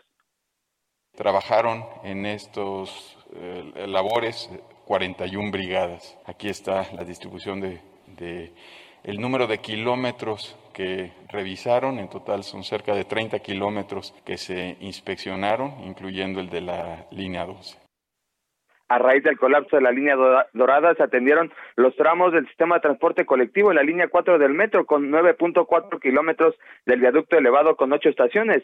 De la línea 9 fueron 4.9 kilómetros y cuatro estaciones que comprenden este viaducto elevado. En el caso de la línea 12 son 11.5 kilómetros entre nueve estaciones y de la línea B 4.1 kilómetros entre cuatro estaciones, lo que representa un global de 29.9 kilómetros. Escuchemos. A partir de esta inspección se inician trabajos en gabinete, pasan por un comité revisor dentro del Colegio de Ingenieros Civiles y se va a integrar un dictamen de vulnerabilidad de cada una de estas líneas elevadas informó el titular de la Secretaría de Obras y Servicios que los dictámenes de vulnerabilidad van a finalizar entre agosto y septiembre de 2021, mientras que después de este concluye, se lleva a cabo el de eh, seguridad estructural, que estarían concluyendo en diciembre para determinar cuáles son las condiciones de estos cuatro viaductos elevados del sistema de transporte colectivo Metro. Sergio Lupita, la información que les tengo. Carlos Navarro, muchas gracias. Hasta luego, buenos días. Buenos días y vámonos ahora con Mónica Reyes. ¿Qué tal? Sergio Sarmiento, Lupita Juárez, qué gusto saludarlos. Saben amigos, Saber Votar es una plataforma hecha por observadores electorales para promover el voto ciudadano y conocer, evaluar y analizar las plataformas electorales de los distintos partidos políticos que participan en la contienda, así como de sus candidatos a los diferentes cargos de elección popular. La plataforma Saber Votar cuenta con el aval del Instituto Nacional Electoral para participar en la jornada como observadores electorales, lo cual, sin duda, representa un reconocimiento al trabajo que venimos realizando de cara a la jornada del 6 de junio. Consulta sabervotar.mx y este 6 de junio piensa tu voto y vota. Regresamos con ustedes, Sergio y Lupita. Ruta 2021, la ruta hacia las elecciones presenta. Tenemos en la línea telefónica a Indira Vizcaíno, candidata de Morena y Nueva Alianza al gobierno de Colima. Indira Vizcaíno, buenos días, gracias por tomar nuestra llamada. Eh, hoy es el último día de campaña. ¿Cómo ha sido este cierre de campaña ya en, Colima? Muchísimas gracias, Sergio. Primero que nada, buenos días para ti, para todas las personas que nos escuchan. Ya el último día de campaña, que en Colima fueron 90 días de esta campaña por la gubernatura del Estado. Contenta, hoy tenemos mucha actividad, hoy es nuestro cierre de campaña siempre cercanos a la gente. La verdad es que estoy muy entusiasmada porque hay un gran ambiente en Colima. Vamos a lograr por primera vez la alternancia y esta alternancia será de la mano de Morena con el cambio verdadero para nuestro Estado. Eh, Indira, cuéntanos cómo ha sido este proceso para ti, cómo has visto, pues eh, a lo largo de esta campaña, se ha transformado la opinión de la gente, eh, cómo ves a la gente entusiasmada en participar, se han unido más mujeres, tú como activista feminista, eh, ¿cómo ves las cosas? Justamente, a ver, las cosas un poco muy parecidas al inicio de esta campaña, desde el principio hemos mantenido una ventaja amplia, pero ciertamente en las últimas semanas se ha visto cómo este sentimiento de esperanza va creciendo en las personas, como este deseo de que a Colima le vaya mejor, de que tengamos un gobierno distinto, un gobierno sensible, va creciendo en la esperanza de las personas y eso se refleja en el sentimiento en las calles, pero también en las intenciones que vemos en las encuestas y seguramente el próximo domingo. Por supuesto que hay una clara presencia de las mujeres en esta campaña, no solamente en las candidaturas. En Colima, el 60% de nuestras candidatas eh, de Morena en los diferentes cargos somos mujeres, sino que además, fíjate que se ha dado un fenómeno muy curioso. Esta es la cuarta campaña en la que yo pido el voto. Siempre he tenido mucha empatía con las niñas y con los niños pero ahora de manera particular con las niñas. No hay evento al que yo no participe, en el que no se me acerque una niña con esta ilusión que nos hace toparnos con la realidad, en la que me dicen que si yo soy gobernadora, entonces significa que ellas pueden hacer lo que quieran.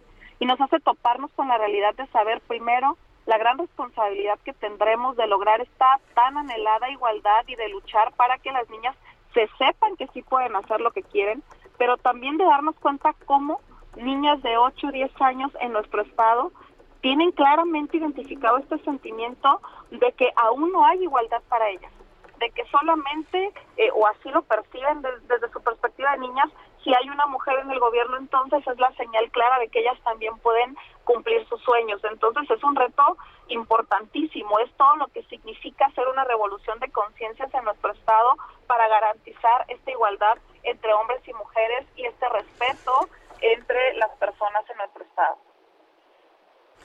Indira, ¿cómo estás viendo los resultados? ¿Qué te dicen las encuestas? ¿Qué estás esperando para el próximo domingo? Pues encuestas muchísimas, las encuestas serias nos siguen dando una ventaja de, de dos dígitos, en algunas incluso un 2 a 1, prácticamente 20 puntos de ventaja. Yo creo que es importante esperar al día de la elección. Me queda claro que la campaña en Colima ya se ganó. Ahora hay que ganar la elección y la elección se gana con votos el próximo domingo 6 de junio. Por eso para nosotros es tan importante insistirle a las y los colimenses que tienen que salir a votar el próximo domingo con el mismo entusiasmo, con la misma esperanza, con la misma fiesta democrática que lo hicimos en el 2018 para sacar al PRIAN del gobierno federal, pues ahora hacerlo en el estado de Colima que es importantísimo que comprendamos que hay que ganar por mucho para que no haya mañas, fraudes ni compra del voto que les alcance para que realmente se respete la voluntad del pueblo de Colima y por supuesto cuidar el voto en las casillas, convertirnos todas y todos en vigilantes de que se respete la decisión de las y los colimenses. Indira Sandoval, gracias. No, Indira, Indira, perdón, Indira Vizcaíno, gracias por conversar con nosotros. Al contrario, muchísimas gracias a ti y Sergio, un saludo para todas y para todos y nos encontramos seguramente muy pronto, muy contenta hay que salir a votar este domingo 6 de junio. Indira Vizcaíno, candidata de Morena y Nueva Alianza al gobierno de Colima. Bueno, Indira Sandoval es a quien sí, a quien vamos, sí, sí, sí, a quien vamos a entrevistar, a, que, eh, a quien le agradecemos que platique con nosotros esta mañana. Ella es feminista, defensora de derechos humanos, también vocera de la Observatoria Ciudadana Todas MX. Y bueno, es que se presentó un informe donde se dio a conocer pues eh, los tipos de violencia que las mujeres han sufrido durante este tiempo de campañas. Indira Sandoval, gracias por tomar la llamada. Muy buenos días. ¿Cómo estás, Lupita? Muy buenos días. Saludos también a ti, Sergio, y a todo su auditorio. Eh, dinos de este informe, ¿qué es lo que nos está señalando eh, sobre la violencia contra las mujeres en esta campaña? Bueno, varias cosas. En principio, eh, 2021 es el, proceso electoral más violento contra las mujeres por mucho. No solamente por lo que nos debe alarmar de que de los 34 eh, asesinatos durante el proceso electoral, 21 pertenezcan a mujeres, feminicidios políticos, que es un mensaje simbólicamente muy grave hacia la participación política eh, de las mujeres en un régimen que se autodenomina democrático. Segundo, estas, estas manifestaciones no lo son todo, es decir, tenemos un registro de que ninguno de los partidos políticos se salva de tener denuncias por violencia política de género encontramos que solo seis de los partidos nacionales cuentan con protocolos para atender la violencia, cuatro no, pero además los que cuentan no necesariamente los implementan de manera adecuada. Hay candidatas que cinco días antes de la elección, casi casi que ayer, les están informando que siempre sí son las candidatas después de resolverles. Estamos viendo que las autoridades electorales también están eh, fallando en contra y dándole un peso importante casi que a favor de la violencia política. Eso por un lado, pero hay que identificar y diferenciar la violencia política por razones de género de otro tema totalmente alarmante. Ayer informamos que por lo menos 105 agresores entre proxenetas, pedófilos, violadores, acosadores, agresores en lo familiar como golpeadores y deudores de pensión alimenticia, por lo menos 105, eh, se encuentran detectados y que podrían no solo estar en la boleta, lo alarmante es que podrían estar legislándonos, administrándonos, gobernándonos. Pero, pero se había dicho que no se iba a permitir, ¿no? Que, que quien fuera detectado, pues eh, iba a denunciar y que no lo iban a permitir, eh, no le iban a permitir la participación. Indira, ¿qué, ¿qué es lo que está pasando? ¿Sí se les va a poder permitir? ¿Sí van a poder gobernar? ¿Sí van a poder legislar? Ese es el gran problema, que, que, que las autoridades hayan determinado que pese a la propuesta ciudadana que fue no contar con eh, antecedente de denuncia, investigación, procesamiento y o sentencia firme, solo hayan aprobado la sentencia firme en un país donde el 98% de los delitos cometidos contra las mujeres guarda un estatus de impunidad. O sea que todos con la mano en la cintura firmaron la 3 de 3 contra la violencia. Sin embargo, cuentan con denuncias y si me permiten les doy el ranking del partido que lo encabeza y el delito por los que están. Adelante. Eh, de, de, estos 105, eh, me voy a referir solo a los 76 que ha mapeado la observatoria, los otros 26 que hay que darle un reconocimiento al Instituto Electoral de Chiapas, que eh, sin ningún mandato fue y verificó que todo el 100% de sus candidaturas fue a verificarlo al tribunal y a la fiscalía y resultó que 26 tienen denuncias, incluso este, algunas juicios y demás, y tres más que detectó el INE eh, este, a través de un muestreo que realizó. Esos son los 105. Bueno, pues de los 76 que nosotras hicimos y que hemos circulado las antiboletas, porque son personas inelegibles e impresentables, 30 pertenecen al partido en el poder, a Morena, lo que nos debiera alarmar porque pareciera esto un asunto de Estado o que lo vieron como indispensable. 11 al partido de eh, Acción Nacional, que nos parece también delicado que pese a estos antecedentes presentados y argumentados con carpetas de investigación no hayan tomado ninguna carta en el asunto. Siete a Movimiento Ciudadano y de ahí cuatro, tres, dos, uno, cero, así en el siguiente orden. Eh, sigue Alianza PRI-PAN-PRD, posteriormente Fuerza por México, P, PRI, PRD como partido solo sin alianza, Verde Ecologista, PT, redes sociales progresistas, dos candidaturas independientes y sí como un partido local. Pero esto es solo una aproximación. Quiero hacerles una gran pregunta. Imagínense si verificaran realmente de manera eficiente los 21 mil cargos de elecciones multiplicado por los 10 partidos federales, más todos los partidos locales de las 32 entidades federativas donde habrá algún tipo de proceso electoral. Creo que estamos ante un universo y estos 105 nos quedamos cortas. De verdad es grave que exista la posibilidad de que nos puedan gobernar o legislar violadores, proxenetas, acosadores, golpeadores y deudores de pensión alimenticia, Sergio Lupita. Escucho la lista, están todos los partidos, ¿no? No, no, no pienso que nadie se libra, nadie se libra de tener entre sus filas a algún agresor Y creo que es muy importante que la ciudadanía reflexione su voto, que no solamente se trata de, debemos elevar la ética y la responsabilidad pública, no se trata de la empatía y de la militancia ultranza. Tenemos que tener otros criterios para poder generar una democracia no como objetivo, sino como una condición en nuestra sociedad. Y para ello es importante que todo mundo le exijamos a nuestro partido, a nuestra candidata, a nuestro candidato, a ver, muéstrame tu 3 de 3 contra la violencia y muéstrame que no hay ningún antecedente que haya sido falseada, que la hayas firmado, pero que haya un tema de por medio. Pues sí. Esto es parte del informe que hemos hecho y un tercer tema que hicimos ayer la observatoria es un llamado a que votemos las mujeres. Las mujeres somos la mayoría de la población, la mayoría de la lista nominal, las que más acudimos a votar, las que más credencial tenemos porque hacemos nuestros trámites culturalmente hablando tiene un significado importante esto, pero además no somos la mayoría politizada por la precarización en la que nos tiene este sistema.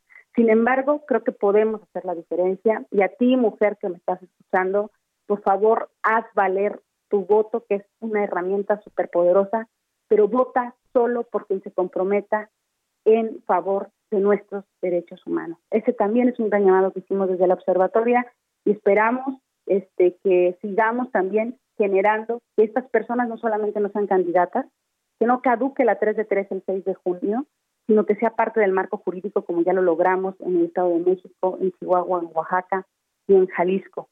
Pero además aspiramos a que otra democracia sea posible y esa es con las mujeres al frente y con nuestros derechos al centro. Muy bien, pues Indira Sandoval, muchas gracias por platicar con nosotros esta mañana. Muy buenos días.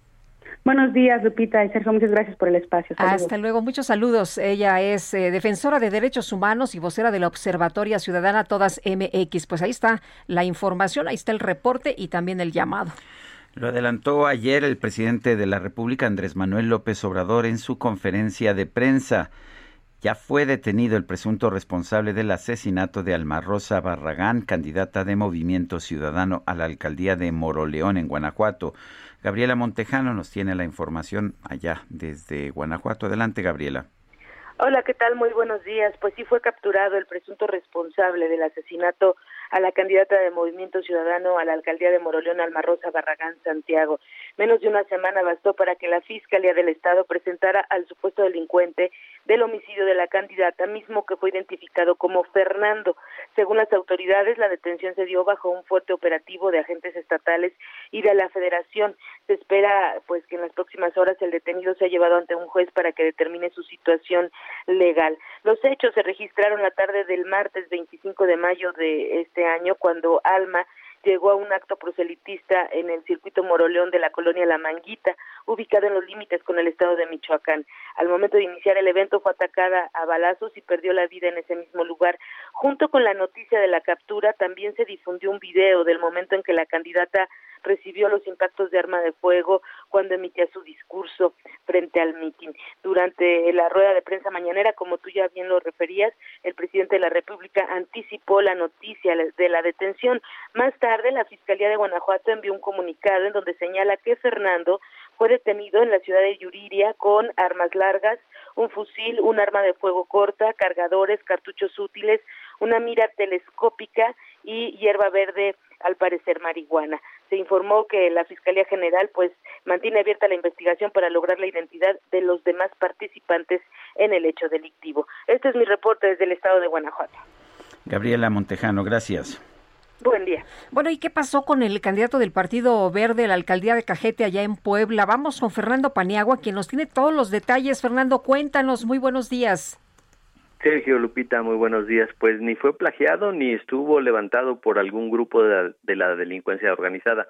Porfirio Lima, candidato del Partido Verde Ecologista de México a la alcaldía de Cajete, Puebla, habría fingido su plagio, según lo reveló la tarde de ayer la Fiscalía General del Estado de Querétaro.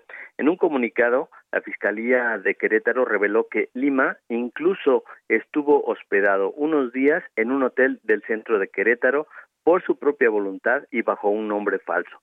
Inicialmente se había informado que eh, eh, Lima había aparecido de pronto en el municipio de El Marqués, con conurbada la capital de Querétaro, y había dicho que estuvo plagiado durante unos días. Su desaparición se reportó desde el sábado pasado en Acajete, Puebla, y eh, incluso el gobernador de Puebla, Miguel Barbosa, informó sobre esta desaparición. Bueno, después de todas las indagatorias que se hicieron por parte de la Fiscalía de Querétaro, se terminó revelando que el señor simplemente llegó a Querétaro, se hospedó, estuvo encerrado, salió y después denunció haber sido plagiado.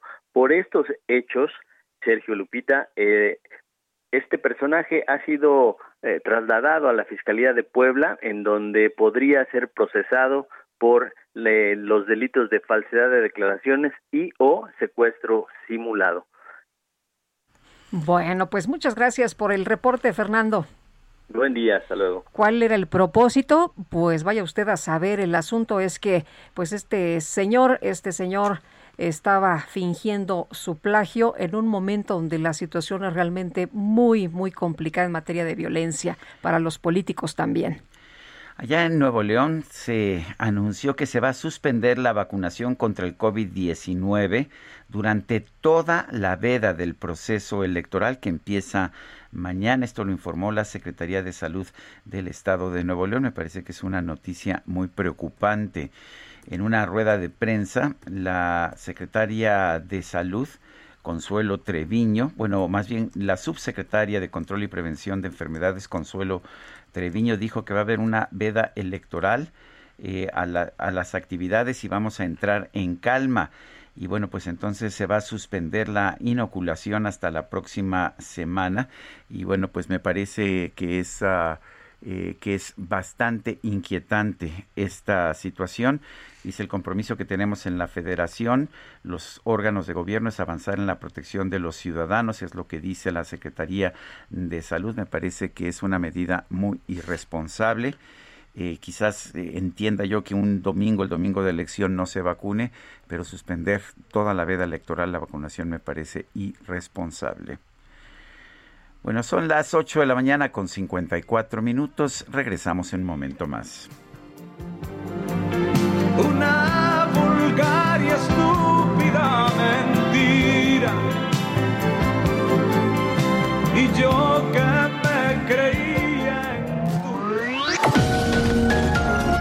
Sergio Sarmiento y Lupita Juárez quieren conocer tu opinión, tus comentarios o simplemente envía un saludo para ser más cálida esta mañana. Envía tus mensajes al WhatsApp 5520 109647.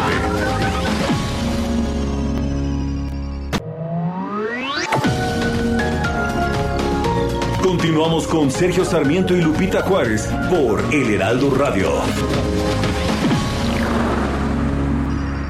Hoy no me puedo levantar. El streaming más esperado por Cinépolis Click con María León y Yair. Revive la música de Mecano que marcó una época. Sábado 19 de junio, 8 de la noche. Boletos en www.cinepolisclick.com.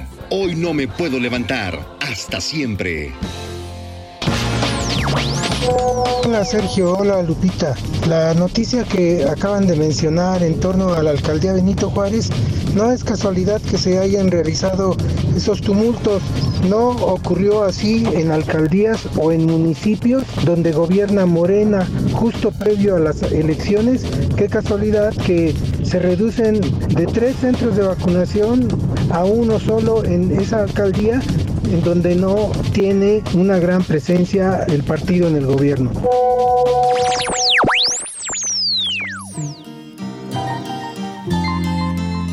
Era bella. Sí. Era muy bella. Como una rosa.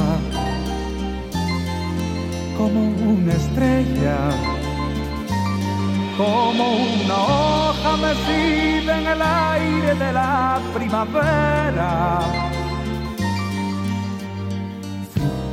Sí,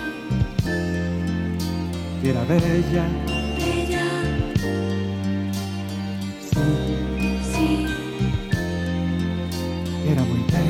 Seguimos escuchando música interpretada por Hernaldo Zúñiga el cantautor ah, nicaragüense. Esta es insoportablemente bella.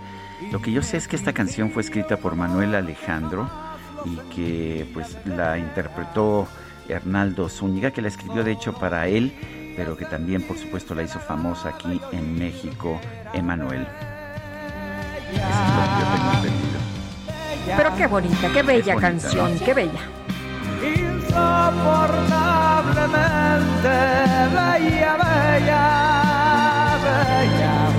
Bueno, y podría escuchar la canción completa, pero nos dice la señora Ventaño que tiene un mensaje también para que lo leamos esta mañana. Querido Sergio, querida Lupita, una pregunta. ¿Es cierto que la milicia no vota? Ayer me tocó la vacuna en la escuela Benito Juárez, fue muy rápido, les envío saludos a los mejores, la señora Avendaño de la alcaldía Cuauhtémoc, que es lo que nos está diciendo esta mañana. Yo tengo entendido que los soldados sí tienen derecho a votar, no sé cuáles son las reglas que se apliquen, pero quizás sí haya alguien en nuestro público que tenga más información, pero no hay ninguna razón por la que Ningún no puedan impedimento, ¿no? que yo sepa. Dice, ah, creo que en el pasado lo que se generaba, generaba algún tipo de pues de rechazo por parte de la población es cuando llegaba la tropa, digamos, eh, organizada para votar, porque parecía que esto pues no era, digamos, la forma más equitativa y se presumía que votaban siempre por el partido de gobierno, pero yo no conozco ninguna prohibición legal a que voten los militares. Dice Alfredo Bernal, Pobres de nosotros con este presidente, ya chole con lo del avión, con lo de sus rifas, con sus ocurrencias, con meterse en las elecciones, con culpar de todo lo malo al pasado, hasta cuándo se pondrá a trabajar en serio con todos los problemas reales de la sociedad. Eh, y otra persona nos comenta, buen día Sergio Lupita, un gusto enorme escucharles a diario. Pido un gran saludo para los ingenieros Rodrigo y Enrique Flores. Atentamente, Rosa Guzmán. Pues ahí está. Son las nueve de la mañana con cuatro minutos y tenemos ya en la línea telefónica nuestro analista político Agustín Basabe. Agustín, platícame, ¿vas a votar? Sergio, buenos días. Buen día, Lupita. Hola, ¿cómo estás? Eh, sí, voy a votar acá en Monterrey. Eh, por supuesto, primera hora de. Ya, ya nos habías dicho hasta por quién, ¿no? Eh, sí, ya, me sacaron hasta, hasta mi voto, ¿cierto? Es correcto, Lupita. Pues, eh, eh, a ver, cuatro apuntes sobre, sobre estas inminentes elecciones. Eh, primero, el proceso electoral ha sido terriblemente violento. Ah, y, digo, hay que remarcarlo porque se ha dicho poco, si han salido las noticias de los asesinatos de candidatos, pero luego como que se diluyen en el aluvión de, de notas y de información hay que recalcarlo, es, es algo muy, muy lamentable, deplorable que haya habido semejante nivel de violencia, lo cual no augura nada bueno eh, a la democracia mexicana. Eh, segundo, el presidente López Obrador se metió hasta adentro, hasta el fondo en, las elecciones. Vamos, eh, las, los dichos del presidente Fox que llevaron a López Obrador a llamar al famoso llamado de cállate chachalaca, eh, no son nada comparados con lo que ha dicho el propio ah, presidente Andrés Manuel López Obrador en esta contienda. se ha metido con todo apoyar a su partido y a sus aliados y a eh, denostar a los contrincantes. Que ya no digan nombres, bueno, se pasó tres años diciéndonos todos los días quiénes eran los conservadores con nombres de los partidos y a veces hasta con nombres y apellidos de las personas, pues ya que ahora nada más diga conservadores, pues este es un truco muy muy eficaz. Ya sabe todo el mundo a quién se refiere cuando dice lo que si ganan los conservadores es como si volviera a ganar Santana y se va a hundir el país y pues es evidente que está atacando a los partidos de la alianza opositora y lo ha hecho eh, a discreción, cuando se le ha antojado, lo ha dicho, eh, por más que, no diga ya los nombres de los partidos, es evidente y la gente sabe a quién se refiere. se ha metido mucho más que Fox, a quien él criticó mucho. Eh, tercero, todas las encuestas que yo he visto, pues la verdad es que eh, son halagüeñas para Morena y sus aliados. Y, eh, prácticamente todas le dan la mayoría absoluta no recuerdo por ahí si hay alguna que no le dé la mayoría absoluta, es decir, la mitad más uno, que hay que subrayarlo, es lo que se necesita para aprobar el presupuesto en la Cámara de Diputados. No se necesita mayoría calificada, se necesita mayoría absoluta. Que eso es lo que estaba en juego, a final de cuentas, era el presupuesto, ¿no? ¿Quién va a aprobar el presupuesto? Bueno, pues eh, todas las encuestas eh, que yo he visto le dan esa mayoría absoluta, no la calificada, ya al parecer no va a llegar a la calificada, es decir, a las dos terceras partes, pero sí la absoluta para o sea, necesitarían 250 más uno. Sí, así es. De los, si, si, los 500 diputados están presentes, porque es de los diputados presentes. Bueno, entonces, eso, ahora, hay que tomar las encuestas no con un grano de sal, sino con muchos granos de sal, porque pues, ya se han equivocado, han fallado eh, muchas veces en México. Habrá que ver qué resulta. Y además, porque no se hicieron eh, 300 encuestas, una por distrito, sino se hicieron otro tipo de, de, sondeos o mediciones nacionales. Eh, y, y, cuarto punto, eh, hay que tomar en cuenta un factor de ajuste a esas encuestas y un factor de corrección que son eh, los procesos judiciales que se van a emprender en muchísimos casos. Yo creo que va a ser eh, las elecciones más judicializadas de la historia de México. Creo que va a haber muchas impugnaciones. Eh, se va a intentar, se va a intentar anular varias elecciones. Eh, creo que eso es la estrategia del propio López Obrador y, Morena. Eh, de manera, y ah, bueno, también hay que decirlo, el Tribunal Electoral del Poder Judicial de la Federación pues digamos que no ha mostrado ser hostil al presidente. Eh, entonces, al contrario. Entonces, pues ese factor de ajuste, quizás, esa que podríamos llamar una especie de segunda vuelta, después de que se voten las zonas, pues se va a, tribunales, pues quizás va a beneficiar también a, a Morena y al presidente. De manera que, pues insisto, habría que ser cautelosos con esos, eh, no pronósticos, pero sí esas fotografías que tomaron los encuestadores, pero no son buenas noticias eh, para quienes queremos contrapesos y queremos un, legislativo que no esté eh, al mando, digamos, del presidente de la República. Esos, esas cuatro cosas son las que yo leo en estos momentos Hoy es el último día, por cierto, antes de la veda, que empieza mañana. Eh, de manera que podemos decirlo tranquilamente, el presidente seguramente eh, encontrará la manera de, de pasarse la veda por el arco de triunfo, si nos permiten la expresión. Eh, pero, pues digámoslo así, como es, objetivamente, pues las cosas no pintan mal para él. Pues no, no pintan mal, lo que pasa es que lo quiere todo. Agustín, claro, Sergio, perdón, nada más. Una última, una última cosa. La narrativa que gane, esa es la que la que se va a llevar. Si, si la narrativa es eh, la de López Obrador es gané, como las cifras que hayan sido, y esa se impone, es la que gana. Si la, la oposición lograra, logra una narrativa sobre los resultados favorable, pues entonces podría cambiar la percepción. Muchas gracias, como siempre, Agustín.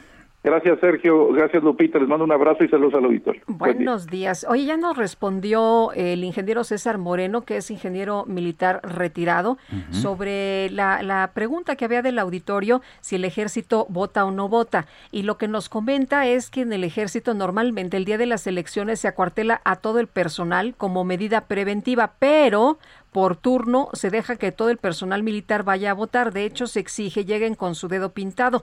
Les mando un saludo al ingeniero César Moreno, ingeniero militar retirado. Pues muchas gracias, pues ingeniero pues tenemos la respuesta. Sí, yo, yo sabía que no había restricciones, pero no sabía cómo, cómo se manejaba esto en el ejército. Son las nueve de la mañana con once 11 minutos. Ruta 2021, la ruta hacia las elecciones presenta. Y tenemos en la línea telefónica a Octavio Pedrosa Gaitán, candidato de la coalición Sí por San Luis Potosí, la coalición del PAN, el PRI y el PRD. ¿Cómo están concluyendo esta campaña, eh, don Octavio? Cuéntenos.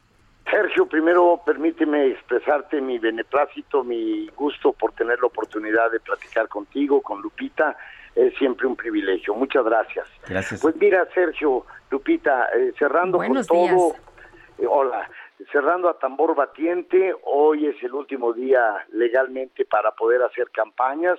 y lo vamos a ocupar hasta el último minuto, saliendo a la calle, eh, teniendo varios eventos. Eh, todavía tenemos eh, tareas por realizar, ha sido una campaña muy intensa, pero también muy satisfactoria y estamos con un optimismo razonado, razonable, para el 6 de junio tener un resultado que favorezca y beneficie a San Luis Potosí. Fabio, ¿cómo han estado las cosas en los últimos días? Hemos sabido de estas ah, amenazas en su casa de campaña. ¿Qué, qué ha ocurrido? Pues bueno, sí hubo un par de eventos, dos o tres acciones que las atribuimos más bien a, a oficiosos que pretenden intentar eh, pues sembrar un poco de temor, un poco de miedo. No le damos eh, mayor importancia, nosotros no nos desconcentramos, nosotros a lo nuestro, trabajando, no hemos eh, disminuido en ningún sentido nuestro ritmo de trabajo. Evidentemente nuestro personal, nuestro equipo, nuestras brigadas, todo el mundo está pues eh, actuando con mucha responsabilidad, con nuestra instrucción de no atender a provocaciones. Yo apuesto a que va a ser un proceso eh, tranquilo, armónico y que podamos el 6 de junio tener una verdadera fiesta democrática. Eh, hemos visto una campaña muy violenta en, muchas entidades de nuestro país. ¿Cómo, ¿Cómo han sido las cosas en San Luis Potosí? Afortunadamente, Sergio, ningún incidente serio, nada que lamentar, nada que este, señalar como lo hemos visto en otros estados de, la República. En San Luis Potosí sí hay un ambiente, pues, eh, calientito, pero calientito electoralmente hablando. Eh, ha habido, desde luego, una serie de descalificaciones, de guerra sucia hacia nosotros, cuando tú vas punteando una, una elección en las encuestas, en todas las encuestas, pues te vuelves blanco de quienes se pretenden a través de otro tipo de artilugios eh, denostar o calumniar, pero no, no, nada que nos deba de preocupar. Nuestra campaña ha sido muy de, propuesta, muy cercana a la gente, escuchando a todos los ciudadanos. Como nosotros sabemos hacerlo, eh, esta es mi cuarta elección y hemos tenido tres resultados favorables. Yo fui alcalde, diputado federal y senador de la República y siempre a base de trabajar en positivo, de nunca caer en este tipo de estrategias que empañan, que ensucian y que la gente no no no no acepta, la gente repele a quien agrede, a quien insulta, a quien calumnia. Entonces nosotros construimos sobre nuestras fortalezas y no sobre las debilidades de los demás. Bueno, pues yo quiero agradecerte, Octavio Pedrosa Gaitán, candidato de la coalición Sí por San Luis Potosí, el haber conversado con nosotros. Al contrario, Sergio, te lo aprecio mucho, Lupita, es un placer platicar con ustedes y esperemos que podamos tener la oportunidad de volver a platicar después de este domingo 6, ya cuando yo sea el gobernador electo de San Luis Potosí. Muchas gracias, Octavio, muy buenos días. Buenos días a los dos, un abrazo. Ruta 2021, la ruta hacia las elecciones presentó. Bueno, y nos enlazamos en este momento hasta Nao Media y escuchamos el comentario de Edmundo Treviño. Adelante. Muy buenos días, Sergio Lupita, auditorio. Soy Edmundo Treviño de US Marketer y nuevamente los saludo desde Houston, Texas. Y hoy les quiero platicar de un tema que me parece muy interesante. A mí me encanta escuchar eh, podcast, me pongo mis audífonos, salgo a caminar y el último que escuché era de un español que emigró a Andorra, llevándose su empresa en búsqueda pues, de un mejor trato fiscal. Y decía que tradicionalmente este tipo de acciones pues son muy mal vistas, ¿no? Le, pueden llamar de no ser patriota o de estar traicionando a su país, etcétera. Y, pues bueno, se está llevando su capital o su inversión a otro lado. Y él daba el ejemplo de cómo no eh, tratamos de igual manera al ingeniero que ah, en la búsqueda de un mejor empleo se va también del país y, bueno, ahí le llamamos que es una fuga de talentos o una fuga de cerebros, pero quizá no lo satanizamos eh, tanto como al empresario. En México existe otro caso más que me llama mucho la atención, el de ese campesino que hoy no tiene que darle de comer a sus hijos, que no sabe eh, de qué manera va a sacarlos adelante, eh, cómo les podrá ofrecer una mejor educación, etcétera, y él prefiere arriesgar su vida cruzándose el río Bravo o aventándose por el desierto en búsqueda de una mejor oportunidad y de por qué no lograr ese sueño americano que tanto nos platican en las películas. Entonces, nuestros gobiernos a ese campesino, a él no lo ve mal, a él lo ve como ese héroe que viene a enviar miles de millones de dólares en remesas todos los años y que qué hace nos soluciona la terrible política social que tradicionalmente hemos tenido a lo largo de muchos años en nuestro amado país. Entonces a él lo vemos bien, él es un héroe, el ingeniero quizá no, el empresario seguro no.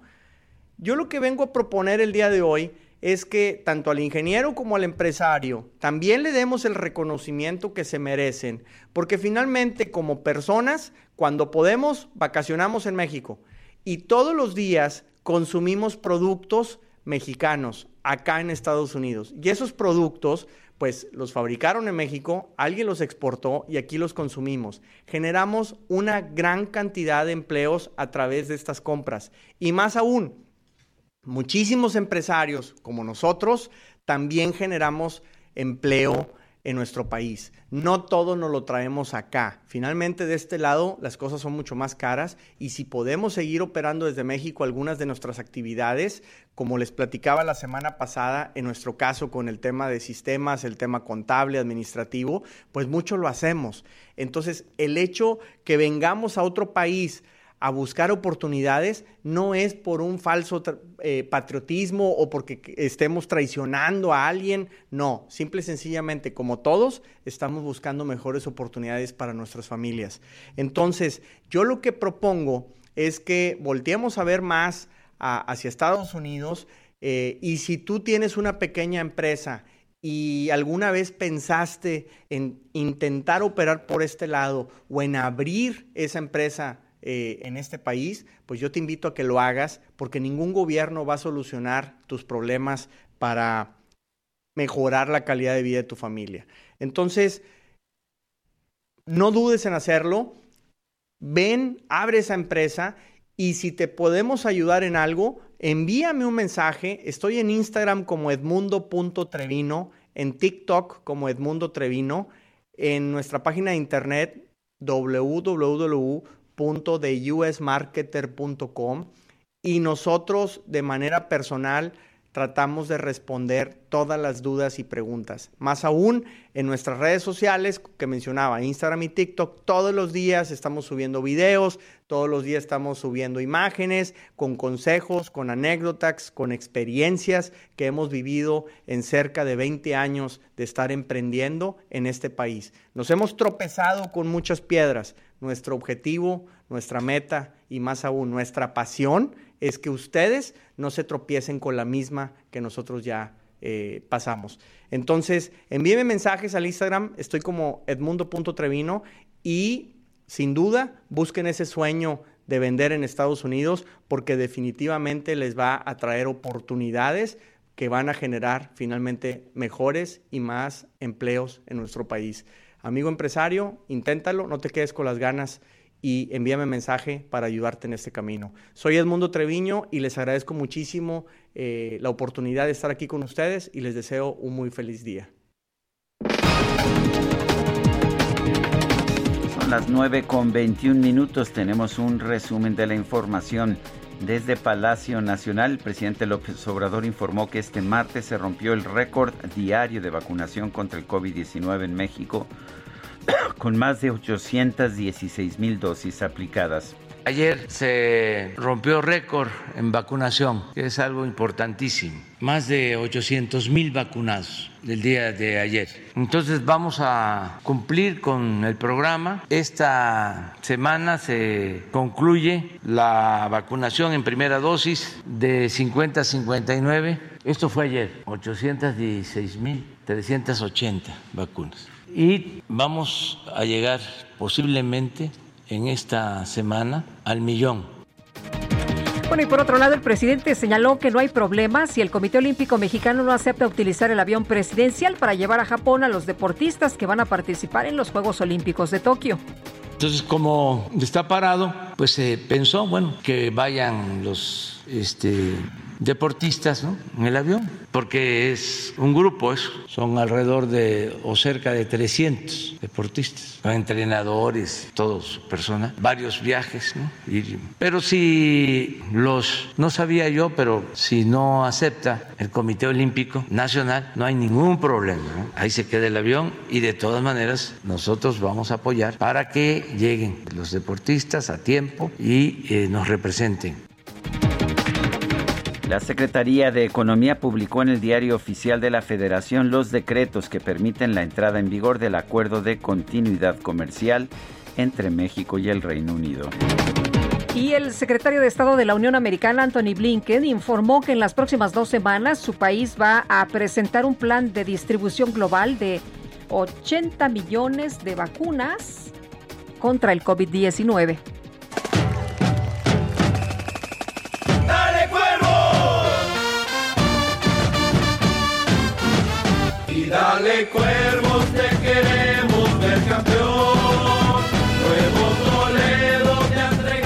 A través de un video de YouTube, el empresario y también personaje de medios Carlos Alarraqui anunció que junto con un grupo de inversionistas estadounidenses adquirió el equipo de fútbol Atlético San Luis de la Liga MX, pero dijo que aún no podía revelar el nuevo nombre del club.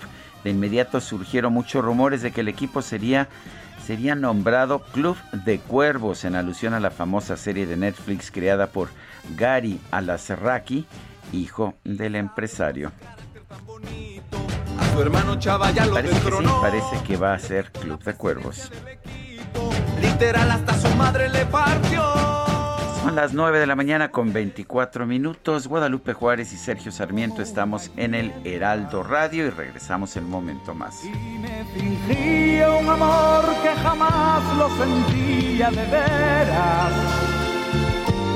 Solo quería sentirse halagada y oír que era bella. Bella.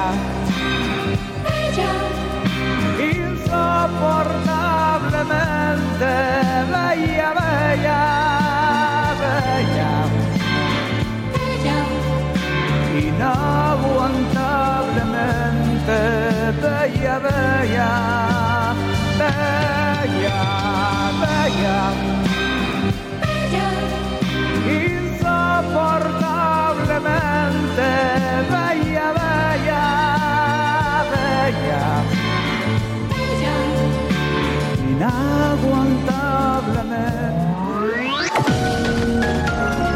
Sergio Sarmiento y Lupita Juárez quieren conocer tu opinión, tus comentarios o simplemente envía un saludo para ser más cálida esta mañana. Envía tus mensajes al WhatsApp 5520 109647.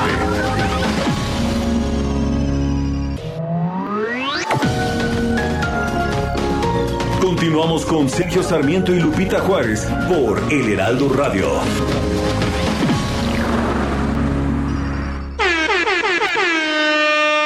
Aquí iniciamos la micro deportiva. Que comience la fiesta.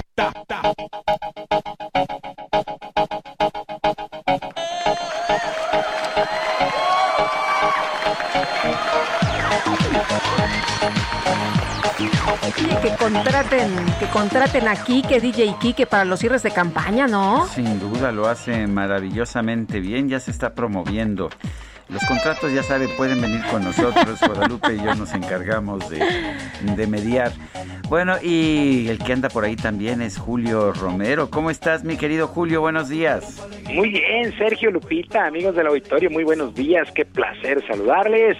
Llegamos a la mitad de la semana. Sí, eh, nada más que sí les va a salir en una lana, ¿eh? El, ¿Ah, el DJ Cacharpo, pues no lo vamos a soltar así por así. Aquí lo hemos preparado, aquí es sus fuerzas básicas. Entonces, no, no les va a salir tan barato el Cacharpo, operador DJ Kike. Bueno, vámonos con la información el día de hoy. A través de sus redes sociales, varias personalidades, como el exfutbolista alemán Mesut Özil y la actriz Eva Longoria, se presentaron como nuevos inversionistas de los Rayos de Necaxa, este equipo que pertenece a la Liga MX del fútbol nacional. Los Rayos, hay que recordarlo, fueron el último lugar de la tabla general en la pasada campaña, con solamente dos victorias, 11 puntos, por lo que la inyección de dinero se ha tomado con buenos ojos por parte de sus seguidores en sus redes sociales. Ahí salió Longoria tomando su café en su taza del Necaxa. Bueno, otro equipo relacionado con cambio de dueño es el Real San Luis ya que el publicista Carlos Ararraqui afirmó que la compra del equipo ya es un hecho, aunque no adelantó detalles. En un video que circula, pues se aseguró que ya se compró al equipo con un grupo de inversionistas estadounidenses. La posibilidad de que cambie de nombre a Club de Cuervos, como la serie, pues está latente. También en breve se darán a conocer más detalles. Así es que el día de ayer pues las redes sociales estallaron con estos dos equipos. Mientras tanto, por fin terminó la relación de los Tigres de la U de Nuevo León con su ex técnico Ricardo El Tuca Ferretti. En una conferencia de prensa, el presidente del club, el ingeniero Alejandro Rodríguez, agradeció el paso del brasileño por este plantel al que llevó a varios títulos en 11 años. Me gustaría vivir en Nueva York y un novio. Ay. Hoy se cierra formalmente un ciclo exitoso contigo, con tu cuerpo técnico y ex colaboradores, en el que siempre recordaremos lo alcanzado por Tigres en la década pasada. Suerte y todo el éxito, Ricardo, en lo que venga para ti. Siempre será ver un honor haber coincidido y haber llevado de la mano a esta institución a CEMEX y a la Universidad Autónoma de Nuevo León a escalar grandes alturas. Sensual, un movimiento sensual, sensual, un movimiento muy sexy. Las palabras de Alejandro Rodríguez, que pues eh, justa, justamente despide en conferencia de prensa Ricardo el Tuca Ferretti. Mientras tanto, el timonel pues regresó a la cortesía. Para es una bomba y las mujeres lo bailan a bomba. Para bailar esto es una Quisiera dejar remarcado lo que usted mencionó, el agradecimiento a don Zambrano, a usted, ingeniero, en estos 11 años que vivimos, a nuestros colaboradores que estuvieron junto con nosotros para lograr esta etapa que creo que fue muy agradable. Algo anda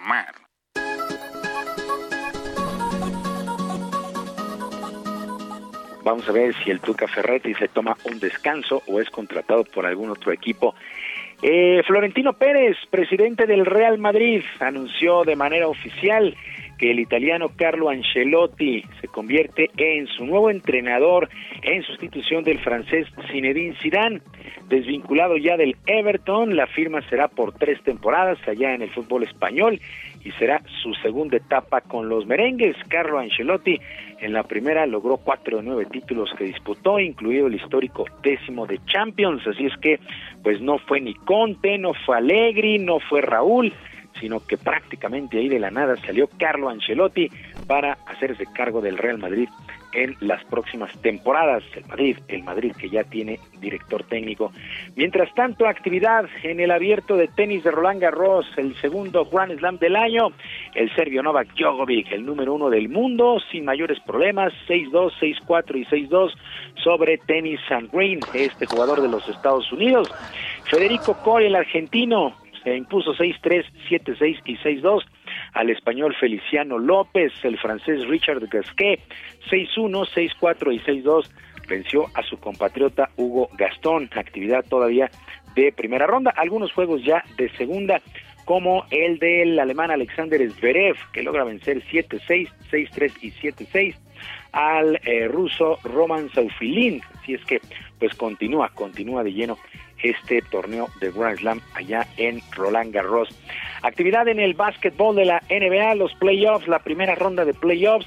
El equipo de los Nets de Brooklyn ya eliminó a los Celtics de Boston. Ayer por la noche se impusieron 123 a 109, 4 por 1. Los Nets, que son muy favoritos, finiquitaron este compromiso, mientras que los Blazers de Portland cayeron 147 a 140 ante los Nuggets de Denver, aunque Portland todavía tiene ventaja de tres juegos a dos. Los Soners de Phoenix 115 85 vencieron a los Lakers y también tomaron ventaja de 3 a 2 en el compromiso que es a ganar cuatro de posibles siete duelos. Eh, en actividad en el béisbol de las grandes ligas, el día de ayer, el pitcher mexicano Luis César consigue en labor de relevo su, eh, relevo su primera victoria de la campaña. Los Yankees de Nueva York se impusieron cinco carreras por tres a las mantarrayas de Tampa Bay. César trabajó solamente una entrada, la novena, no le conectaron hit, no le hicieron carrera, no regaló base por bolas y ponchó a dos enemigos, ya con mucho, mucho ritmo la campaña en el béisbol de las grandes ligas y por lo pronto el día de ayer buen triunfo para Luis César, este, este jugador veracruzano, pitcher de relevo con los Yankees de Nueva York. Bueno, pues así las cosas. Sergio Lupita, amigos del auditorio, la información deportiva este miércoles. Les recuerdo nuestras vías de comunicación en Twitter. Estoy en arroba jromerohb, arroba jromerohb además de nuestro canal de YouTube Barrio Deportivo, Barrio Deportivo en YouTube, todos los días a las 5 de la tarde con diversión y información, e información deportiva a las 5 de la tarde. Yo les dejo un fuerte abrazo y les deseo que sea un extraordinario miércoles. Muchas gracias, Julio Romero. Buen día para todos. Buenos días. Son las 9 de la mañana con 38 minutos y vamos con Augusto Atempa. Adelante, Augusto. Sergio Lupita, les platico que hace unos instantes eh, llegaron aquí a este punto la Fiscalía General de la República alrededor de 100 normalistas de Ayotzinapa quienes empezaron a manifestarse por el caso de Máximo allá en Chiapas. También se manifestaron en contra del gobierno de Rutilio Escandón y realizaron algunas cintas, eran alrededor de, solo mencionar, 100 personas, quienes lanzaron eh, cuatro cuetones bastante fuertes que dañaron pues la fachada no solamente de esta fiscalía, sino también eh, realizaron estas cintas que pues en estos momentos las autoridades comienzan a borrar. Eh, comentarles que estas personas se retiraron luego de lanzar estos petones.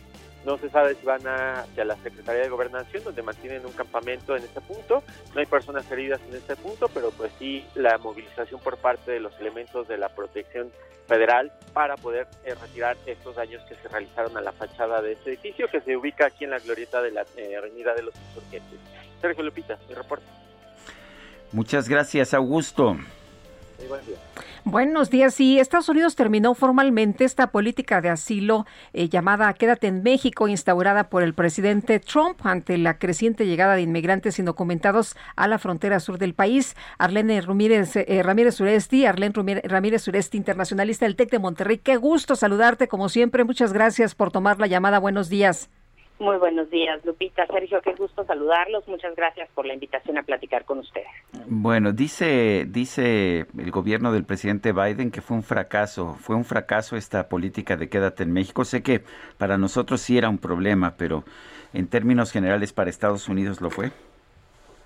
Por supuesto, definitivamente, Sergio. Fíjate que eh, no solamente por el desastre humanitario que implica, sino porque los costos operativos de un programa de esta proporción eh, que además de, salir totalmente de la expectativa, eh, porque hay 70 mil solicitantes no de asilo que, quedaron varados, este, operativamente pues eh, los dejaba digamos en el limbo en una situación muy preocupante y, además agravando sobre todo la parte del cuidado a los derechos humanos y a, la protección de la dignidad de las personas.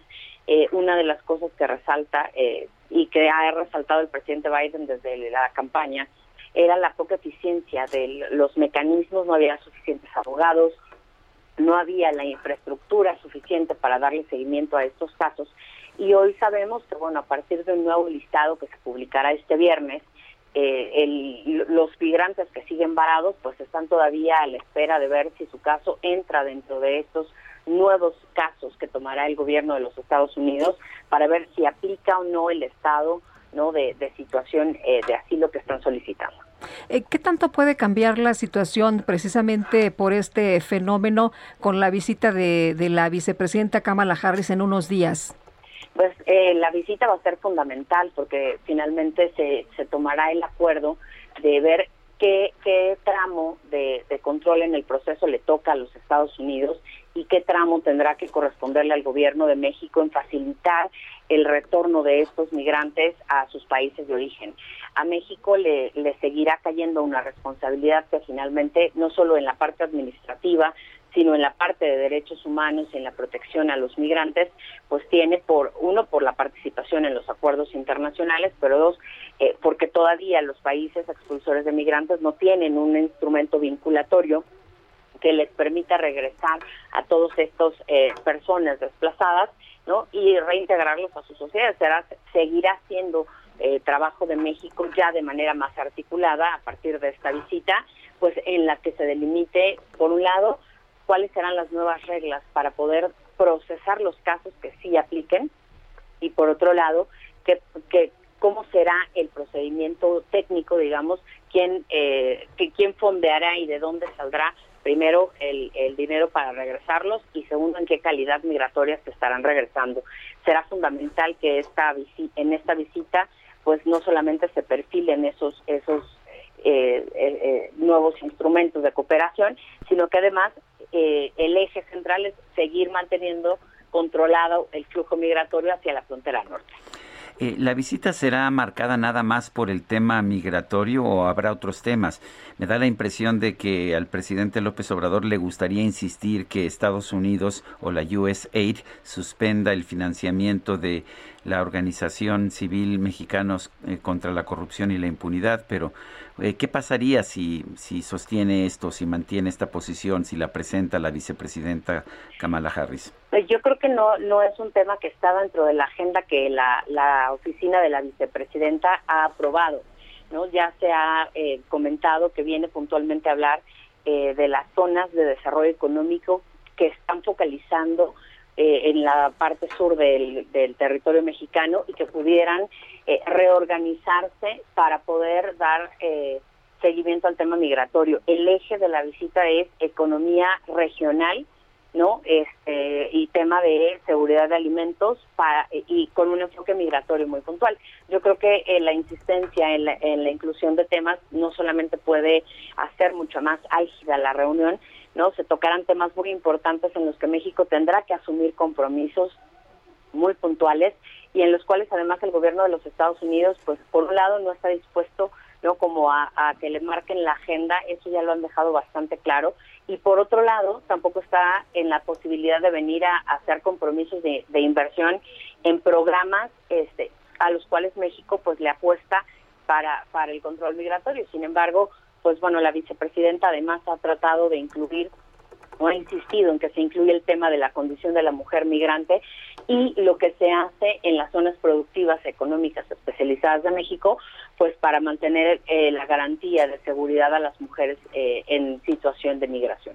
Muy bien, pues Arlene, muchas gracias por conversar con nosotros esta mañana. Muy buenos días. Al contrario, muchas gracias a ustedes. Excelente Hasta luego, igualmente. Son las 9 de la mañana con 44 minutos. Vamos a un resumen de la información más importante. En su conferencia de prensa de esta mañana, el presidente López Obrador llamó a los normalistas de Guerrero, Puebla y Chiapas a protestar sin violencia. Destacó que hay muchas formas de resistencia civil pacífica. Y por otro lado, el primer mandatario le deseó una pronta recuperación al expresidente Felipe Calderón, quien este martes informó que fue diagnosticado con COVID-19. La Organización Mundial de la Salud otorgó su aprobación al uso de emergencia de la vacuna contra el COVID-19 de la farmacéutica china Sinovac. La Cámara de Diputados de Israel eligió al ex líder del Partido Laborista, Isaac Herzog, como nuevo presidente de ese país. Y puro grupo firme. Porque para amarme te di mil razones. Voy a darte el doble.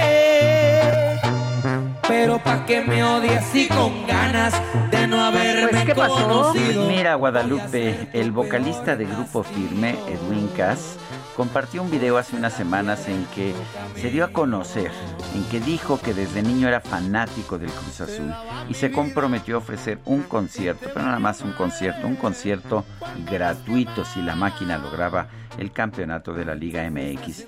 Y bueno, luego del triunfo del Cruz Azul, de la no Cruz Azuleada del Cruz Azul, el cantante confirmó en redes sociales que va a cumplir su palabra, aunque no ha anunciado todavía ni la fecha ni el lugar de este concierto gratuito. Ándale, nos salieron muy cumplidores. Pues sí, ¿verdad? Los del Cruz Azul. El innombrable, una pesadilla, un dolor de muelas. Gastrolab con el chef Israel Arechiga.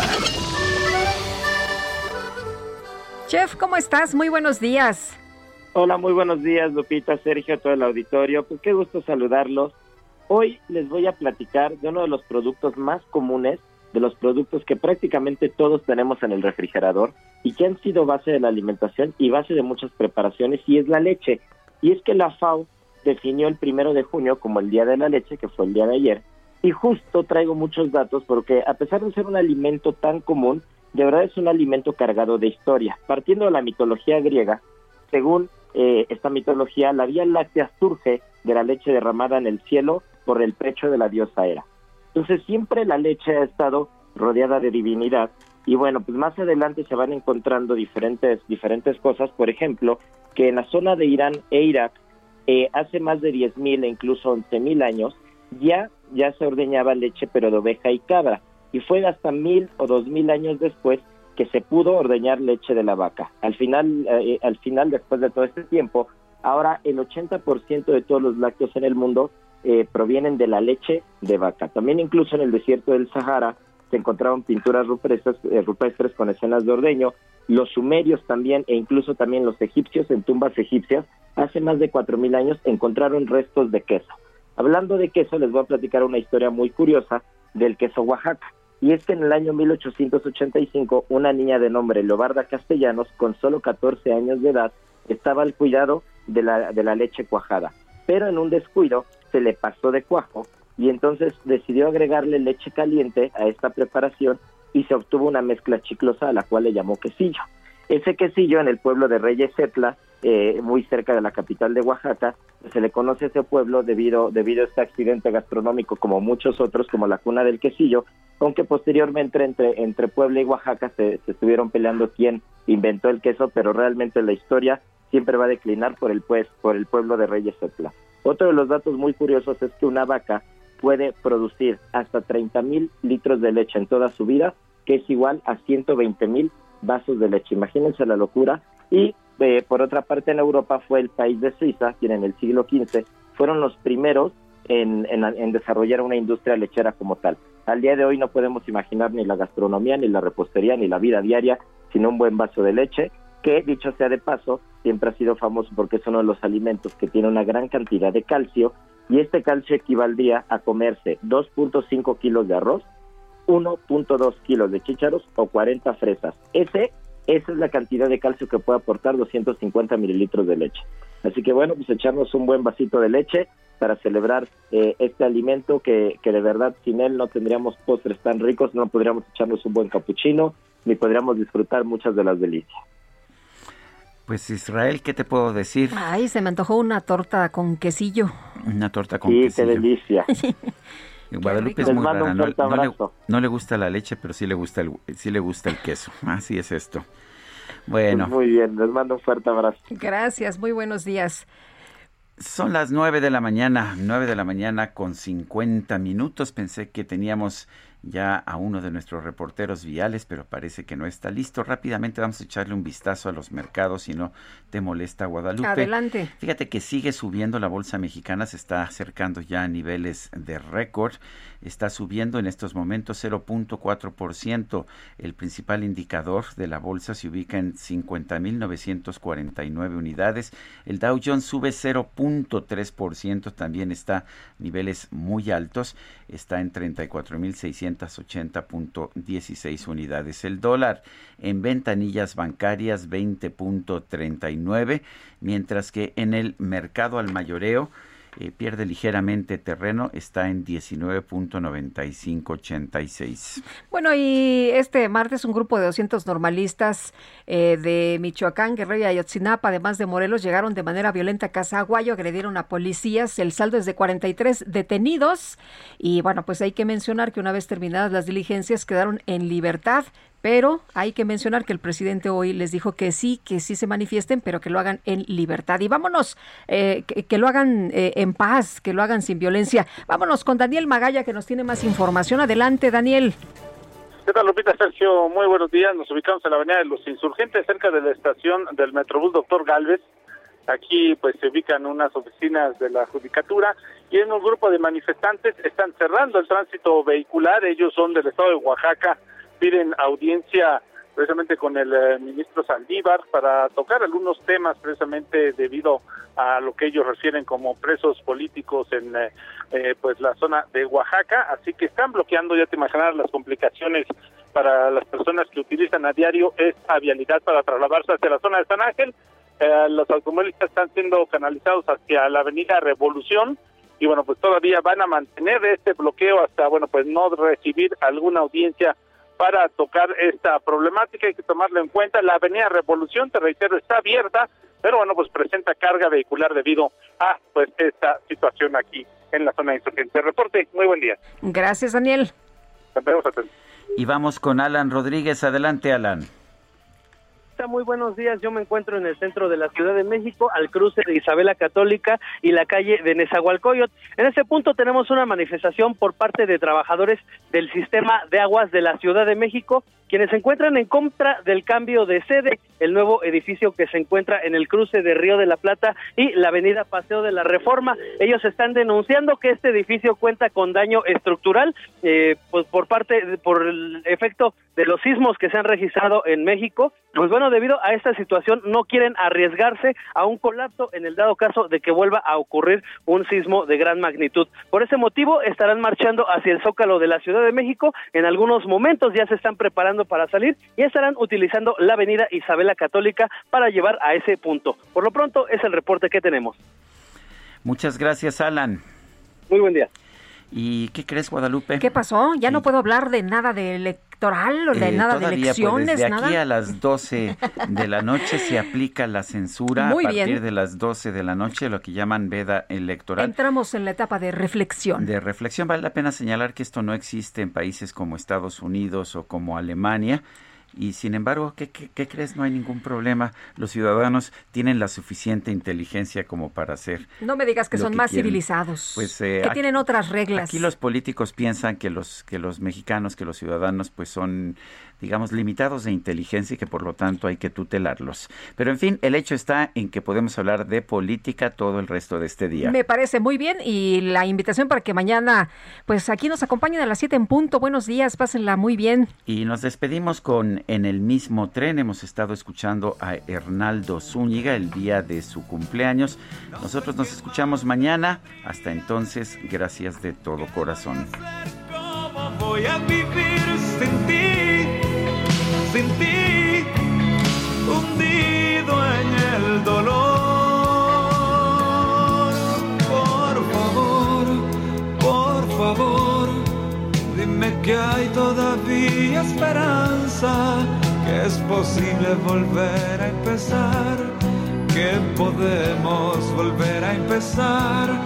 No te vayas.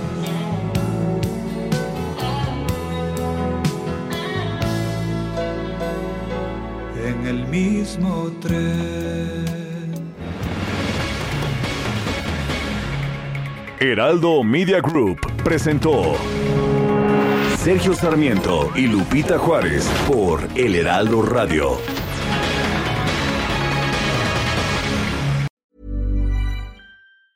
Hey, it's Danny Pellegrino from Everything Iconic.